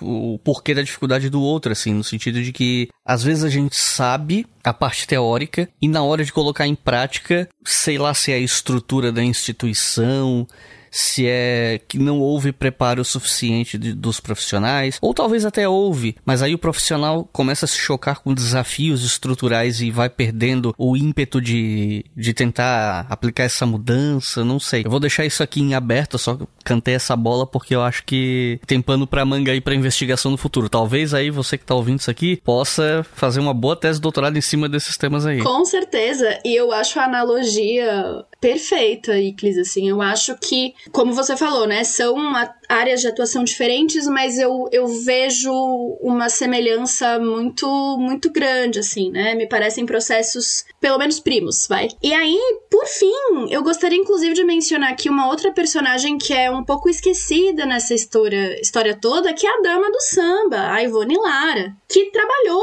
lado a lado com a Nise, só que enquanto o trabalho da Nise era mais voltado predominantemente às artes visuais, a Ivone Lara, que era uma sambista, né? Ela era também enfermeira de formação e foi uma das primeiras terapeutas ocupacionais do Brasil, formada, inclusive, na década de 40, pela Nise. A, então a Ivone Lara trabalhava com música, né? Trabalhava muito a musicalidade com, com os clientes, né? Porque elas não, não chamavam de pacientes. E ela é uma das pioneiras das práticas de desinstitucionalização no Brasil porque conversando com alguns dos internos, ela ia vasculhando a história pessoal deles e indo atrás das famílias para que eles fossem reintegrados à sociedade, para que eles não precisassem mais morar no hospital. E ela teve muitos êxitos nessa prática. Ela ia até a casa dos sujeitos internados, criava conexões com os grupos nos bairros, as famílias, né? Os grupos que eles pertenciam fora da instituição para viabilizar a saída deles de lá de fato. Tem um trabalho muito legal sobre a atuação dela, que é de uma pesquisadora Mila Burns. Burns. Ela tem uma dissertação de mestrado em antropologia sobre isso, que vale muito a pena conferir. O nome é Nasci para Sonhar e Cantar: Gênero, Projeto e Mediação tra na Trajetória de Dona Ivone Lara, né? Vale mencionar aqui que é, Dona Ivone Lara era uma, uma mulher negra e que as narrativas de, sobre a história da saúde mental, principalmente fora da historiografia escrita por historiadores propriamente ditas, né? Muitas vezes um, ignora os debates de raça, né? Então não é à toa que a Dona Ivone Lara muitas vezes passa, passa esquecida. Também tem o fato de que ela era enfermeira, ela não era médica, né? É, e a gente privilegia a trajetória de médicos, enfim, tem uma série de fatores que contribuem para esse escanteio, digamos assim, da Dona Ivone Lara. E aí por isso eu, eu quis trazer só a menção a ela aqui, a atuação dela, para vocês, quem tiver curiosidade, ir atrás, porque é muito interessante. Nise da Silveira foi uma médica psiquiatra que utilizou a arte para se comunicar com os pacientes e os ajudar a interagir com o mundo. Porque passei pela prisão, eu compreendo as pessoas e os animais que estão doentes, pobres, que sofrem. Eu me identifico com eles. Sinto-me um deles.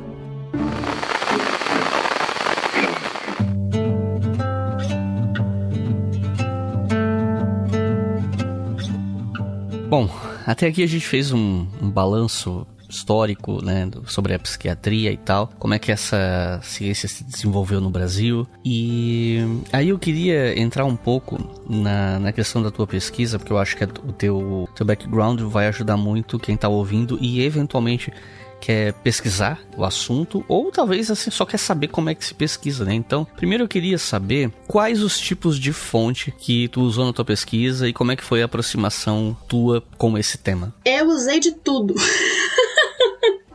Não, mas falando sério, é, o meu trabalho de pesquisa, como eu disse anteriormente, foi com o Hospital Colônia Santana, que é um hospital psiquiátrico aqui da Grande Florianópolis, é, localizado no município de São José. Foi inaugurado na década de 40, em 1941. E eu comecei a ter contato com as fontes do meu trabalho já no início da graduação. Na UDESC, que foi onde eu me formei, tem um projeto que chama-se Arquivos Marginais, coordenado pela professora que eu já citei anteriormente, Viviane Trindade Borges. O projeto segue na ativa, inclusive eles têm um podcast muito legal sobre é, narrativas, é, histórias escritas de si, de pessoas que foram é, presas na penitenciária de Florianópolis, vale muito a pena dar uma conferida. E nesse projeto, eu não sei dizer com detalhes como é que tá sendo agora. É, fica aí a sugestão de convidado, Iclis, pra, pra né, trazer alguém do projeto, porque é um projeto muito legal. Mas na época, pelo menos, a gente trabalhava com a salvaguarda do acervo do Hospital Comena Santana. Depois a gente começou a trabalhar com o acervo da, da penitenciária. Também trabalhei, trabalhamos com o acervo de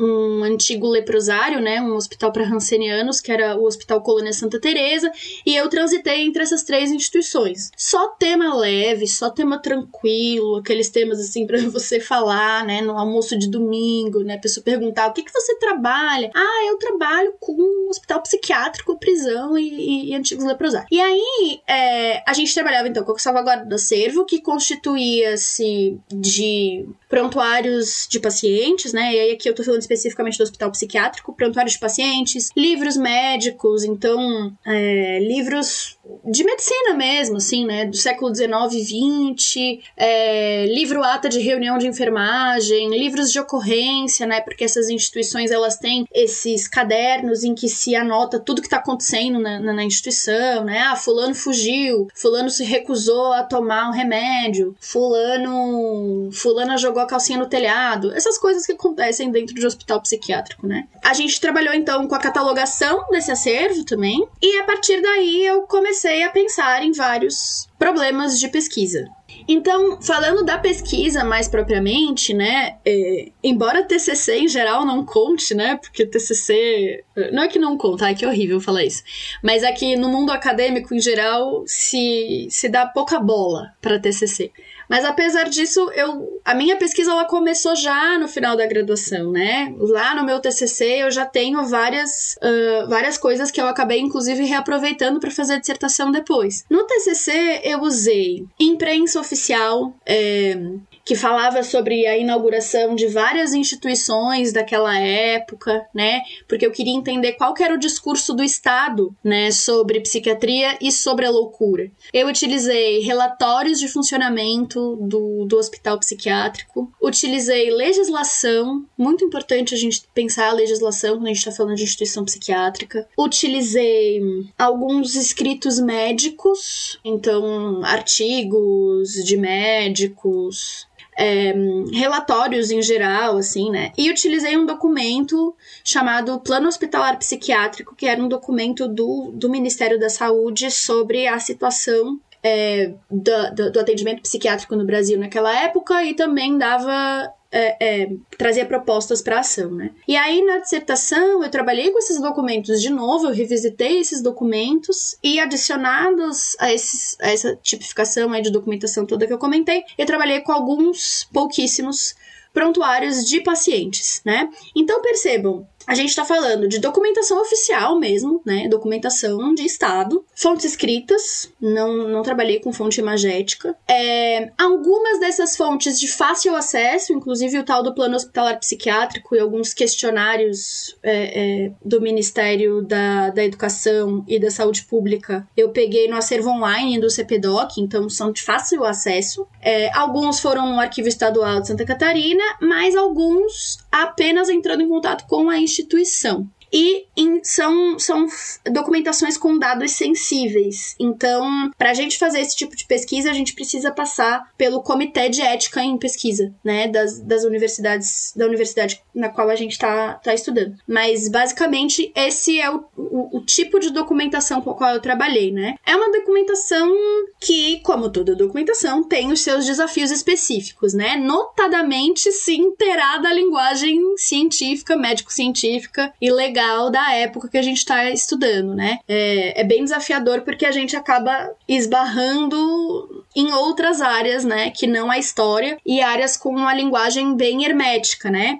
Então, principalmente no início, assim, é bem desafiador, mas com uma boa orientação. Eu tive uma ótima orientação é, especialmente durante o processo ali de, de, participação no projeto Arquivos Marginais, né, na figura da, da, da Viviane, uh, a gente consegue superar os desafios. Não sei se eu respondi a pergunta, mas é basicamente isso. Então, a tua dissertação de mestrado, ela aborda essas questões envolvendo eugenia, psiquiatria, políticas públicas e focando aqui no caso de Santa Catarina, né? Você pode explicar melhor quais foram as políticas adotadas pelo governo catarinense nesse recorte que você estudou? E você sabe me dizer se é possível traçar um paralelo com uma questão nacional nesse mesmo período? O que acontecia aqui ajuda a explicar o que acontece no resto do país? Claro, e com certeza, né? O meu trabalho justamente se pauta em pensar como o surgimento né, do Hospital Colônia Santana ele é a expressão de uma política pública mais ampla, que era a política é, nacional de assistência aos psicopatas. Este era o nome. Olha que simpático, né? Assistência aos psicopatas. Então, percebam que aqui psicopata não era um diagnóstico específico, mas era o tratamento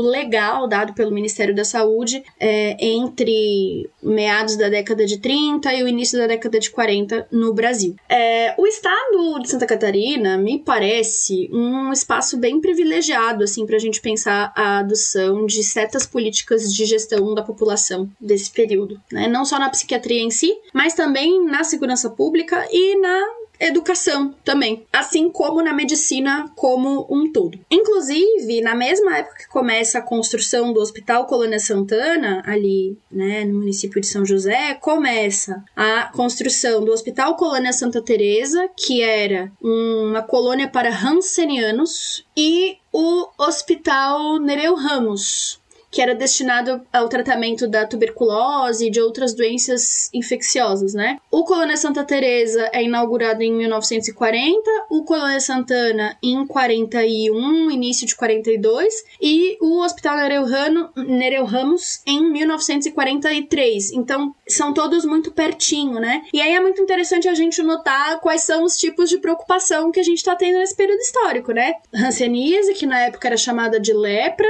muitas vezes, né? A questão da loucura, a questão de certas doenças infecciosas e a gente tem também, é um pouco anterior, né, precede o Estado Novo, mas na década de 30 a gente tem a inauguração da penitenciária da Pedra Branca, né? Então, são instituições que fazem uma certa gestão da população e que estão mais ou menos interligados, né? Muitas pessoas que tinham passagem, por exemplo, pela penitenciária de Florianópolis, tinham passagem também pelo, pelo hospício, pelo Hospital Colônia Santana. Então, todos eles fazem parte de um, um mesmo projeto de saúde pública para o Estado, né? Que tinham a ver ver com o higienismo da época, pautado no que era entendido como sanitarismo nessa época, e em todas aquelas, aquelas campanhas de nacionalização que a gente vai ter nesse momento histórico. Então, o que me parece é que a gente tem um, um espaço privilegiado aí no hospital psiquiátrico, novamente, de gestão dos improdutivos. E, inclusive, isso aparece nas fontes históricas. O que que aparece, por exemplo, lá no plano hospitalar psiquiátrico, né? Que eu comentei anteriormente. Ah, os psicopatas, eles frequentemente não produzem por causa da sua dificuldade de se manter acorde as normas e códigos. Então, eles além de não produzirem, né, eles ainda geram ônus para o Estado, porque eles ficam, eles precisam ser internados nas instituições e geralmente eles ficam internados por muito tempo. É muito engraçado, né, porque eles eles partem do princípio de que o problema é a pessoa e não a forma como eles estavam pensando tanto o fenômeno da loucura quanto as internações, né? Mas enfim, vamos seguir o bonde. E aí, o que que se propõe do ponto de vista nacional nessa época? Se propõe que o modelo para a gente tratar essas pessoas, né, o modelo institucional que a gente tinha que adotar era o tal do Hospital Colônia. O que, que é o Hospital Colônia? É um hospital em que a base do tratamento é o trabalho, sobretudo o agrícola. Só que vai haver dentro da instituição uma, uma divisão sexual do trabalho, né? Então, os homens eles vão trabalhar na roça e as mulheres vão trabalhar, adivinha? Na cozinha, com costura,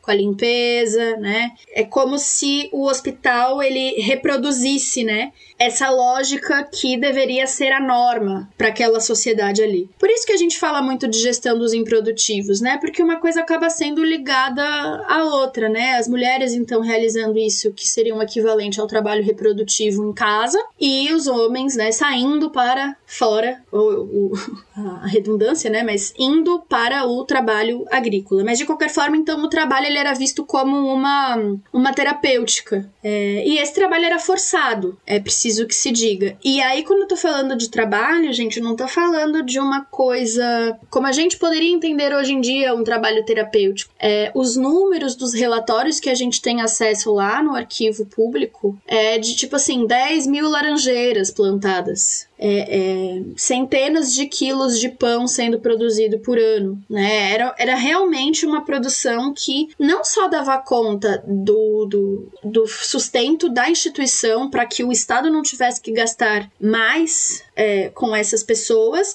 mas que também inclusive tinha um excedente que era desviado, tá? Desviado para as pessoas do bairro, que começou a crescer em volta do hospital, desviado por profissionais e, enfim, a corrupção nessas instituições ela é, é, é praticamente uma característica intrínseca, né? Por N razões. Uh, então, é preciso que a gente diga que isso não é uma coisa só do Hospital Colônia Santana ou só do Hospital de Barbacena, né? Percebam que a gente está falando de uma lógica que está presente, inclusive, enquanto tentativa de construção de uma política pública federal, que até então não tinha sido feita quando a gente vai ter de fato uma proposta federal, eu já falei isso antes, mas eu vou frisar isso novamente, né? É, de saúde, do que hoje a gente poderia chamar de saúde mental, que na época era chamado de higiene mental, de novo, muito pautado na lógica higienista, que era eugênica, inclusive, nessa época. Vai ser justamente no governo Vargas, né? Anteriormente a isso, nós temos hospícios? Temos.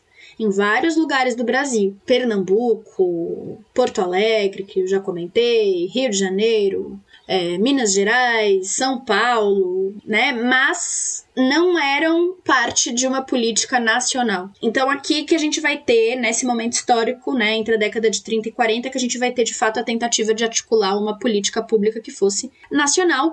E o Hospital Colônia Santana aqui de Santa Catarina, ele vai ser inaugurado justamente nessa leva, né, nessa levada aí, nessa toada de um atendimento nacional em, em psiquiatria, né? Antes do Hospital Colônia Santana, a gente tinha duas outras instituições, que eram o Hospício Oscar Schneider, em Joinville, que era uma instituição municipal, que foi fechada e transformada num campo de trabalho forçado, destinado principalmente, até onde eu sei pelo menos, aqueles que caíam naquela política do, de, de, de, perseguição que o Vargas vai adotar, né? De falantes da língua alemã, falantes da língua italiana, né? Falantes, enfim, das línguas dos países correspondentes ao eixo da Segunda Guerra Mundial. E depois ele vira um cemitério municipal. E em Brusque a gente vai ter o Azambuja, que era uma instituição ligada a uma Santa Casa de Misericórdia, ou algo equivalente a isso das freiras da Irmandade da Divina Providência, que também vai ser fechado e os pacientes vão ser realocados para o Hospital Colônia Santana e junto com os pacientes vêm as freiras para trabalhar. Por quê? Porque tinha uma mancomunação ali entre a família Ramos, é, especialmente a figura do Nereu Ramos, e a Irmandade da Divina Providência, né? Elas também são responsáveis pela administração do Hospital de Caridade aqui de Florianópolis, também do antigo Colégio Coração de Jesus, que é um primeiro colégio para meninas de, de Florianópolis, né, da cidade de Florianópolis, então elas tinham uma certa influência né, em várias instituições, tanto de saúde quanto de ensino, não só na Grande Florianópolis, mas em outros lugares do estado, como por exemplo Lages, que é o lugar de onde o Ramos vem, então daí vem a articulação né, dele com, essas, com essa irmandade. É, e aí vocês percebam, né, nesses primeiros anos de instituição, quem que vai administrar o hospital? As freiras. Então, é uma instituição que se pretende médica, que se pretende muito moderna, que está incluída aí numa política de nacionalização do, do, do, Getúlio Vargas e tudo mais, né? Mas que tem essas contradições aí, né? Da presença das freiras da Irmandade da Divina Providência, de pessoas que não tinham nenhuma formação para cuidar das, dos pacientes, né? E um médico que aparecia, quando muito, uma vez por mês, porque além de ele ser o médico, o único médico da instituição, o diretor da instituição, ele era secretário de saúde, ele era diretor de mais uma porrada de outros hospitais e ele tinha que se dividir em todas essas funções, né? Então, como diz a minha mãe, uma grande pensadora contemporânea, é o quadro da dor com a moldura do desespero. Rasguem os manuais de psiquiatria. Leiam Machado de Assis. Seria mais proveitoso trocar certos tratados de psiquiatria pelos livros deste que é o maior escritor brasileiro de todos os tempos. Primeiro grande mestre de psicologia, suas obras analisam com mais profundidade a alma humana. Quem quiser aprender psicologia para valer, deve ler Machado. Todo delírio tem um sentido e cabe ao psiquiatra e ao psicólogo apurá-lo com a visão, olfato e sensibilidade afiados para compreender que método é este.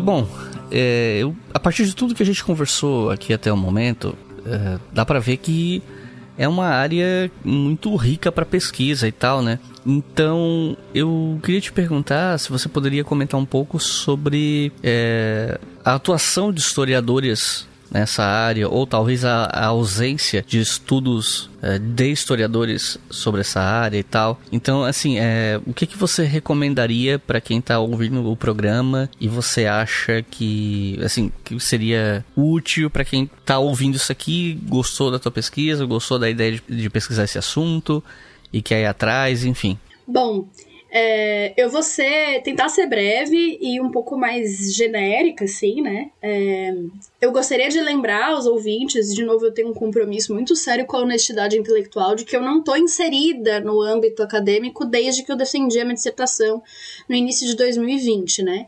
É, tenho atuado bastante na internet e tudo mais, então eu tenho medo de dar um, um diagnóstico injusto da situação atual, né, mais recente da produção é, sobre a história da psiquiatria no Brasil. Mas até o momento da minha pesquisa, do fechamento da minha pesquisa, a gente ainda tinha poucos historiadores é, falando de história da psiquiatria com em comparação com a quantidade de profissionais da saúde, por exemplo, das diversas áreas que falam de história da psiquiatria e da saúde mental. Que não é problema nenhum, não é demérito nenhum, é interessante que várias áreas se debrucem sobre a história da psiquiatria e da, das questões envolvendo saúde mental, mas em muitos momentos vai faltar uma certa metodologia, um certo cuidado com as fontes, que é muito próprio da história, e é normal que isso vá ficar faltando, né?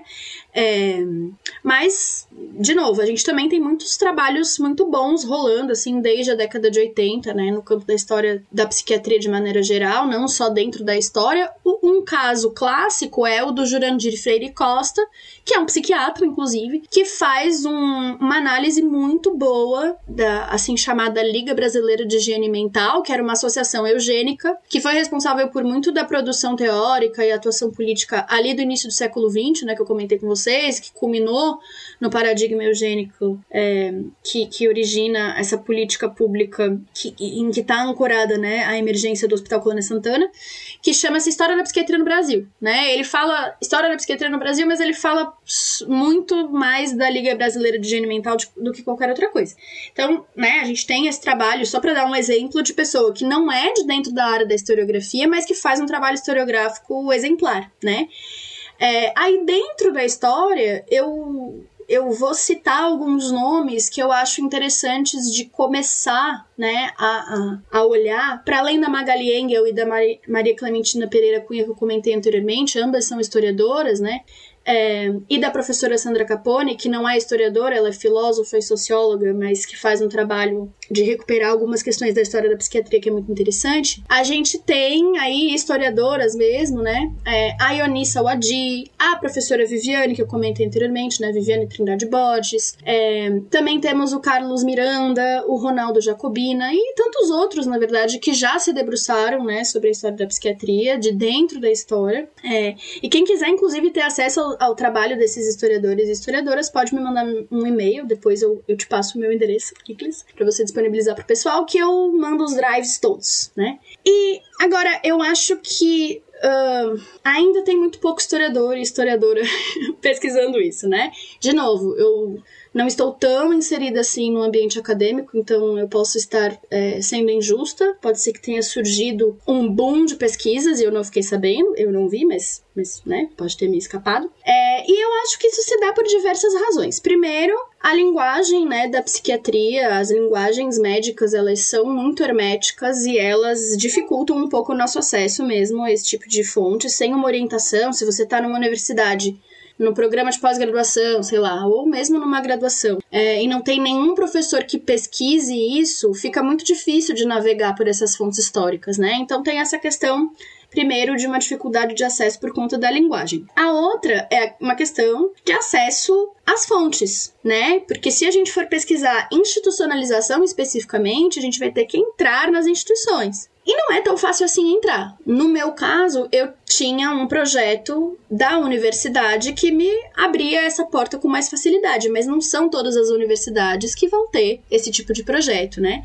Então tem uma questão uh, uh, de um entrave mesmo de serem instituições de difícil acesso. Quem estuda prisão também esbarra no mesmo problema. São instituições muito fechadas é, e existe uma desconfiança, inclusive, da atuação do, do historiador dentro dessas instituições. Eu falo isso com muita tranquilidade, tá? Outra questão é uma crença talvez, de que é um tema nichado, ou seja, é uma coisa muito peculiar, muito específica, que não tem muita relação com outras coisas. E aí eu acho que isso é simplesmente um, um equívoco, assim, né? Porque eu espero que tenha dado para sacar, assim, por meio da minha arguição, mas a gente não tem como pensar eugenia no Brasil, por exemplo, sem pensar psiquiatria. Não tem como pensar raça no Brasil sem pensar psiquiatria, né? Então eu acho que é urgente que a gente, enquanto historiador, se volte para esse tipo de, de tema. E aí, a gente tem algumas possibilidades, né, para se aproximar desse tema. A gente pode tanto tentar entrar nas instituições para ver como que elas se caracterizavam nos seus pormenores nas diferentes épocas e tentar entender as articulações entre produção científica, práticas institucionais, né? E aí a gente vai observar várias fontes médicas e a gente vai precisar mergulhar nessa linguagem mesmo de cabeça e, e se inteirar disso, né? E apesar do estranhamento inicial que isso pode causar no historiador e na historiadora, a gente tem bastante literatura a esse respeito para nos aportar e nós temos um trabalho, inclusive, dos pesquisadores da Fiocruz, né, que tem uma pós-graduação em História das Ciências da Saúde, que facilita muito a gente ter a entrada nesses temas, né? Como a gente pode também ir por uma outra via que é a de pensar política pública, né? Então você não necessariamente precisa entrar dentro de um hospital psiquiátrico, por exemplo, para fazer a história da psiquiatria. Você pode trabalhar com fontes que você consegue encontrar em arquivo público, Instituto Histórico Geográfico, esse tipo de, de instituição em que a entrada não é tão difícil assim. Aí vai depender da administração local aí do lugar que você tiver.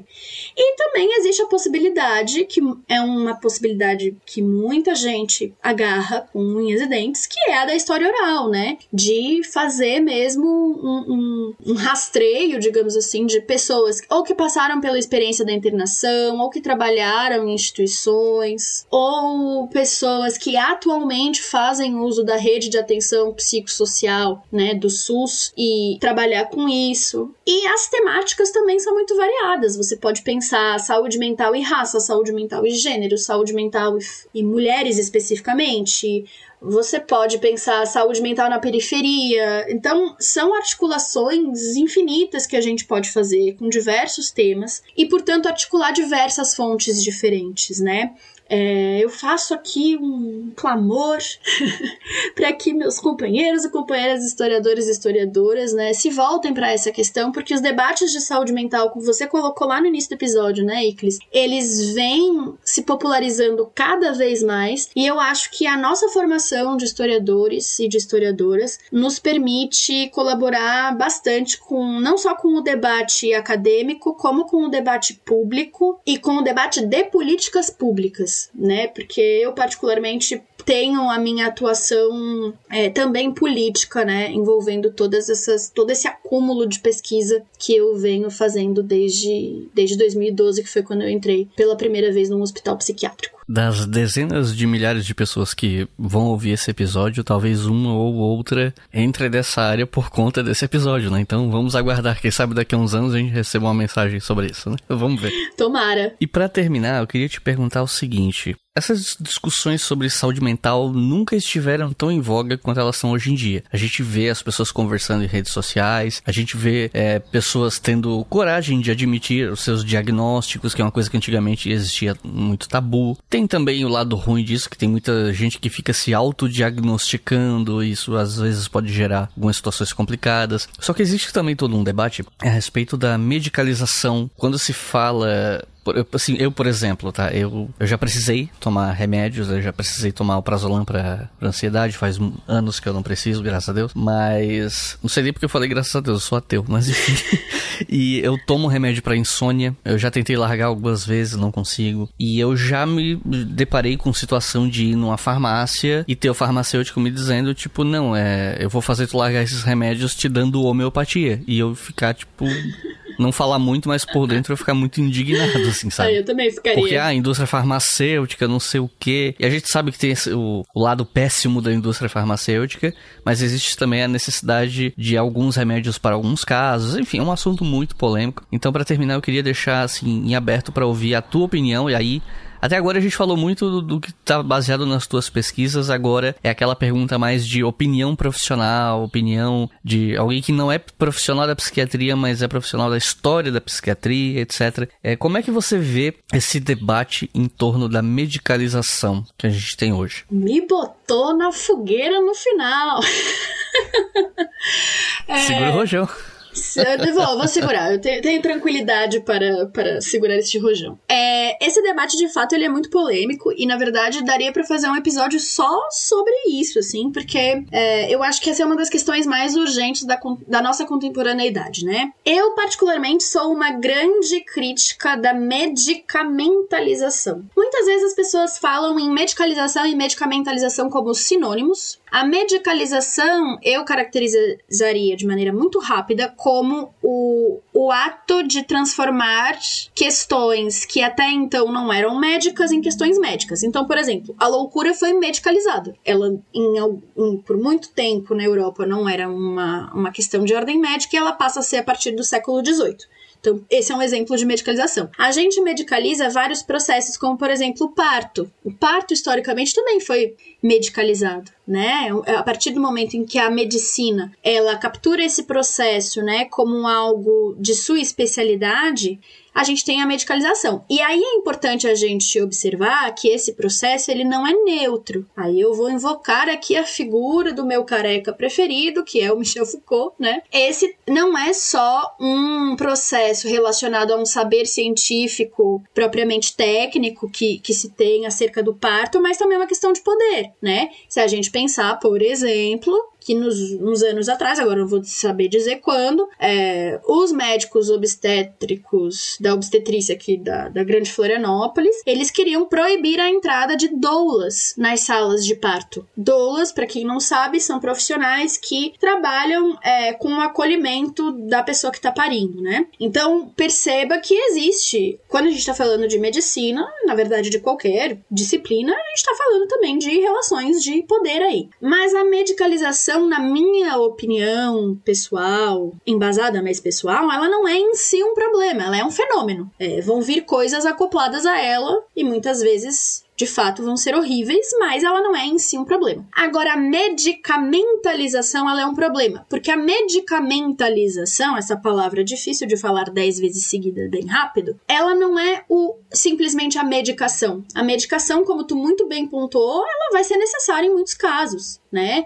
É, quantas vezes a gente que é acadêmico não, não vai ter que recorrer a ansiolíticos, por exemplo, ou a remédios para dormir, como tu estava relatando, né, que é o teu caso. Então a medicação, ela é uma tecnologia como qualquer outra, né? E ela deve ser usada e quando bem utilizada, ela garante inclusive que pessoas que em outros momentos históricos talvez passassem a vida inteira internadas, elas não o sejam. Então a medicação em si, o ato da medicação, não é um problema em si. Mas o que a gente chama de medicamentalização é o ato de a gente colocar a medicação como a primeira solução para uma questão de saúde mental, que é a tendência hegemônica. E é aí que mora a crítica, quando ela é bem feita. Porque crítica mal feita, infelizmente, sempre vai ter.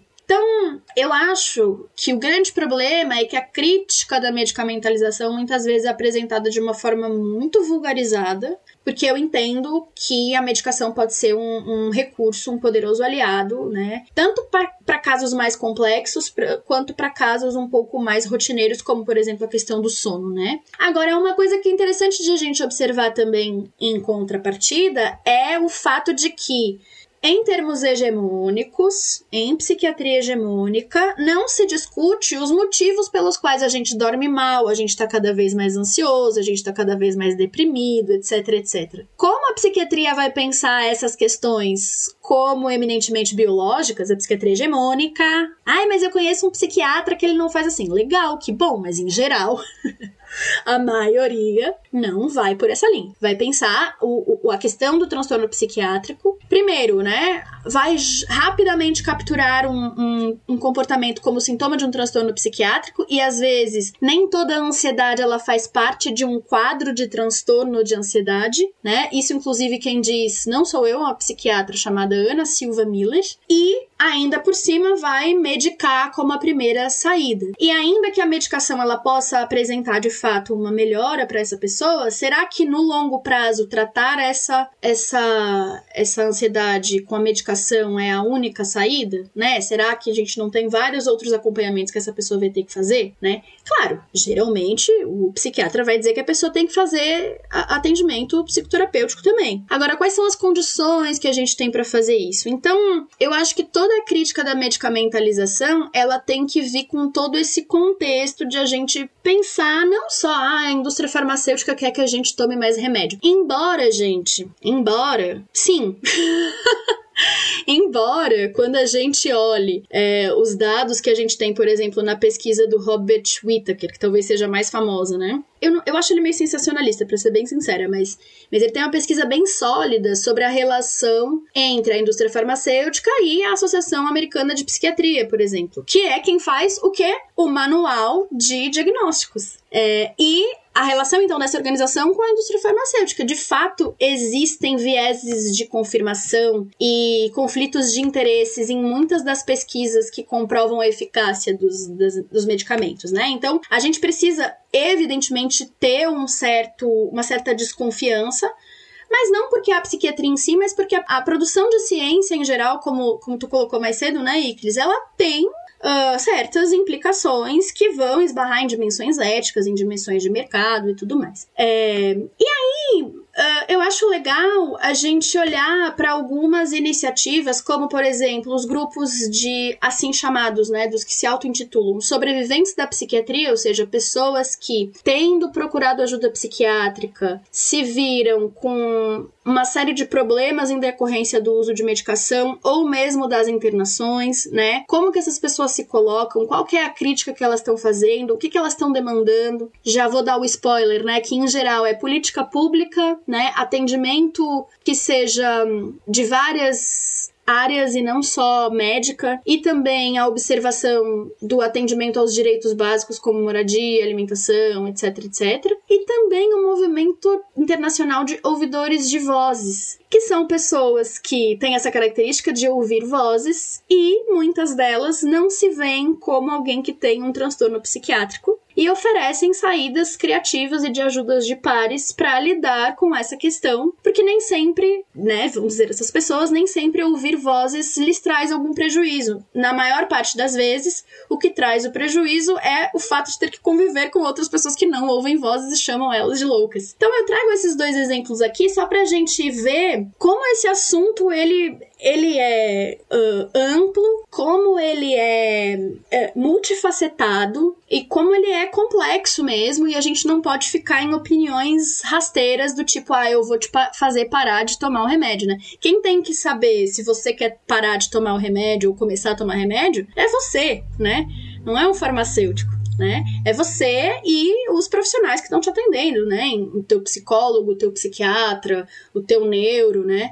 É, isso tem que ser sempre discutido com consentimento é, é, esclarecido da pessoa que vai fazer o uso do remédio, né? E com o máximo de informações possíveis. É, eu acho que sim, nós temos uma tendência muito forte ao diagnóstico, inclusive o tal do autodiagnóstico, que para algumas pessoas é visto como uma saída, do tipo assim, ah, eu não tenho acesso a profissionais de saúde, então eu faço um autodiagnóstico para eu conseguir me entender. Eu, particularmente, sou bastante crítica a essa interpretação, mas eu entendo de onde vem e por que, que as pessoas falam isso. E a gente tem uma tendência atual cada vez maior de medicamentalização, o uso da medicação como uma primeira saída, e eu vejo isso com bastante crítica, com bastante preocupação, dada a história da psiquiatria que eu acabei de contar aqui para vocês, né? É, no entanto, eu acredito que essa crítica tem que ser feita com muito cuidado, inclusive é, para preservar o entendimento das próprias pessoas que fazem uso da medicação ou que, que recebem diagnósticos e que concordam é, com isso, né? Não sei se eu respondi muito a tua pergunta, mas, mas eu acho que é por aí.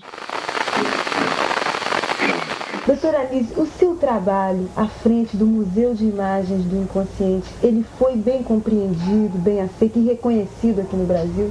Não. Por quê? Não sei por quê mas não foi reconhecido. Quer dizer, as bases científicas do seu trabalho nunca foram reconhecidas? Não foram reconhecidas.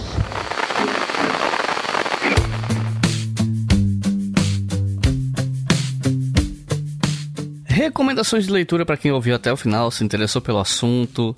Se você tivesse que recomendar aí um, dois, no máximo três livros para não ser livro demais e não sobrecarregar os iniciados, o que, que você recomendaria? Eu vou recomendar o Loucos e Degenerados, uma genealogia da psiquiatria ampliada da professora Sandra Capone, em que ela vai falar justamente sobre é, o desenvolvimento das teorias da degeneração, como elas desembocam na eugenia e qual é a influência que isso vem a ter no Manual Diagnóstico Estatístico de Transtornos Mentais. Também o texto que é um, um formato livro da tese de doutoramento do Pedro Munhoz, Clínica, Laboratório e Eugenia, Relações Transnacionais entre Brasil e Alemanha, Agora eu não lembro o período exato, mas é ali no início do século XX, década de 30, 40. E se você quiser ir para uma coisa mais teórica, mas ainda com a pegada histórica, eu sugeriria, não poderia deixar de sugerir, Michel Foucault, O Poder Psiquiátrico, que é um curso que ele deu no Collège de France entre 74 e 75, em que ele revisita algumas coisas que ele escreveu lá no História da Loucura e ele fala: "Ah, aquilo ali que eu falei não era muito bem assim". E aí ele vai lá, retoma isso, explica melhor, né? Renova, recicla os argumentos e começa a falar um pouco dessa psiquiatria mais pro final do 19, que começa a se aliar com as teorias da degeneração e que depois vai desembocar nas teorias eugênicas. São estes. E então é isso. Ana, tem alguma consideração final? Não tem consideração nenhuma.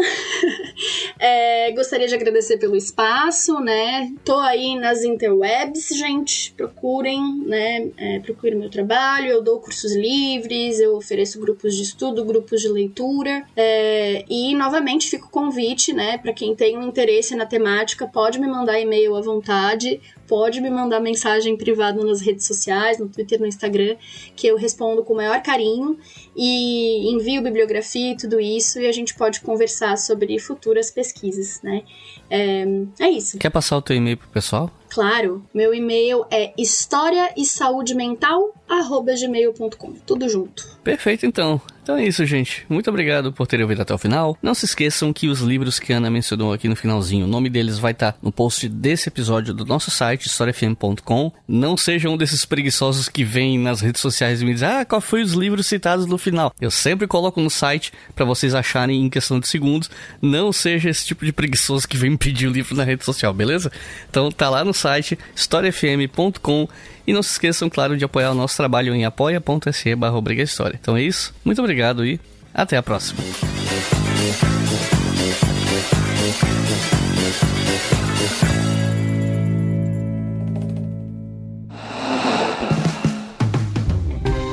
Este podcast foi financiado por nossos colaboradores no Apoia-se.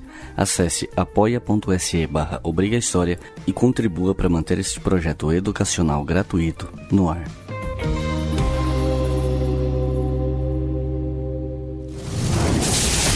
Esse podcast foi editado por Samuel Gambini, samuelgambiniaudio.com.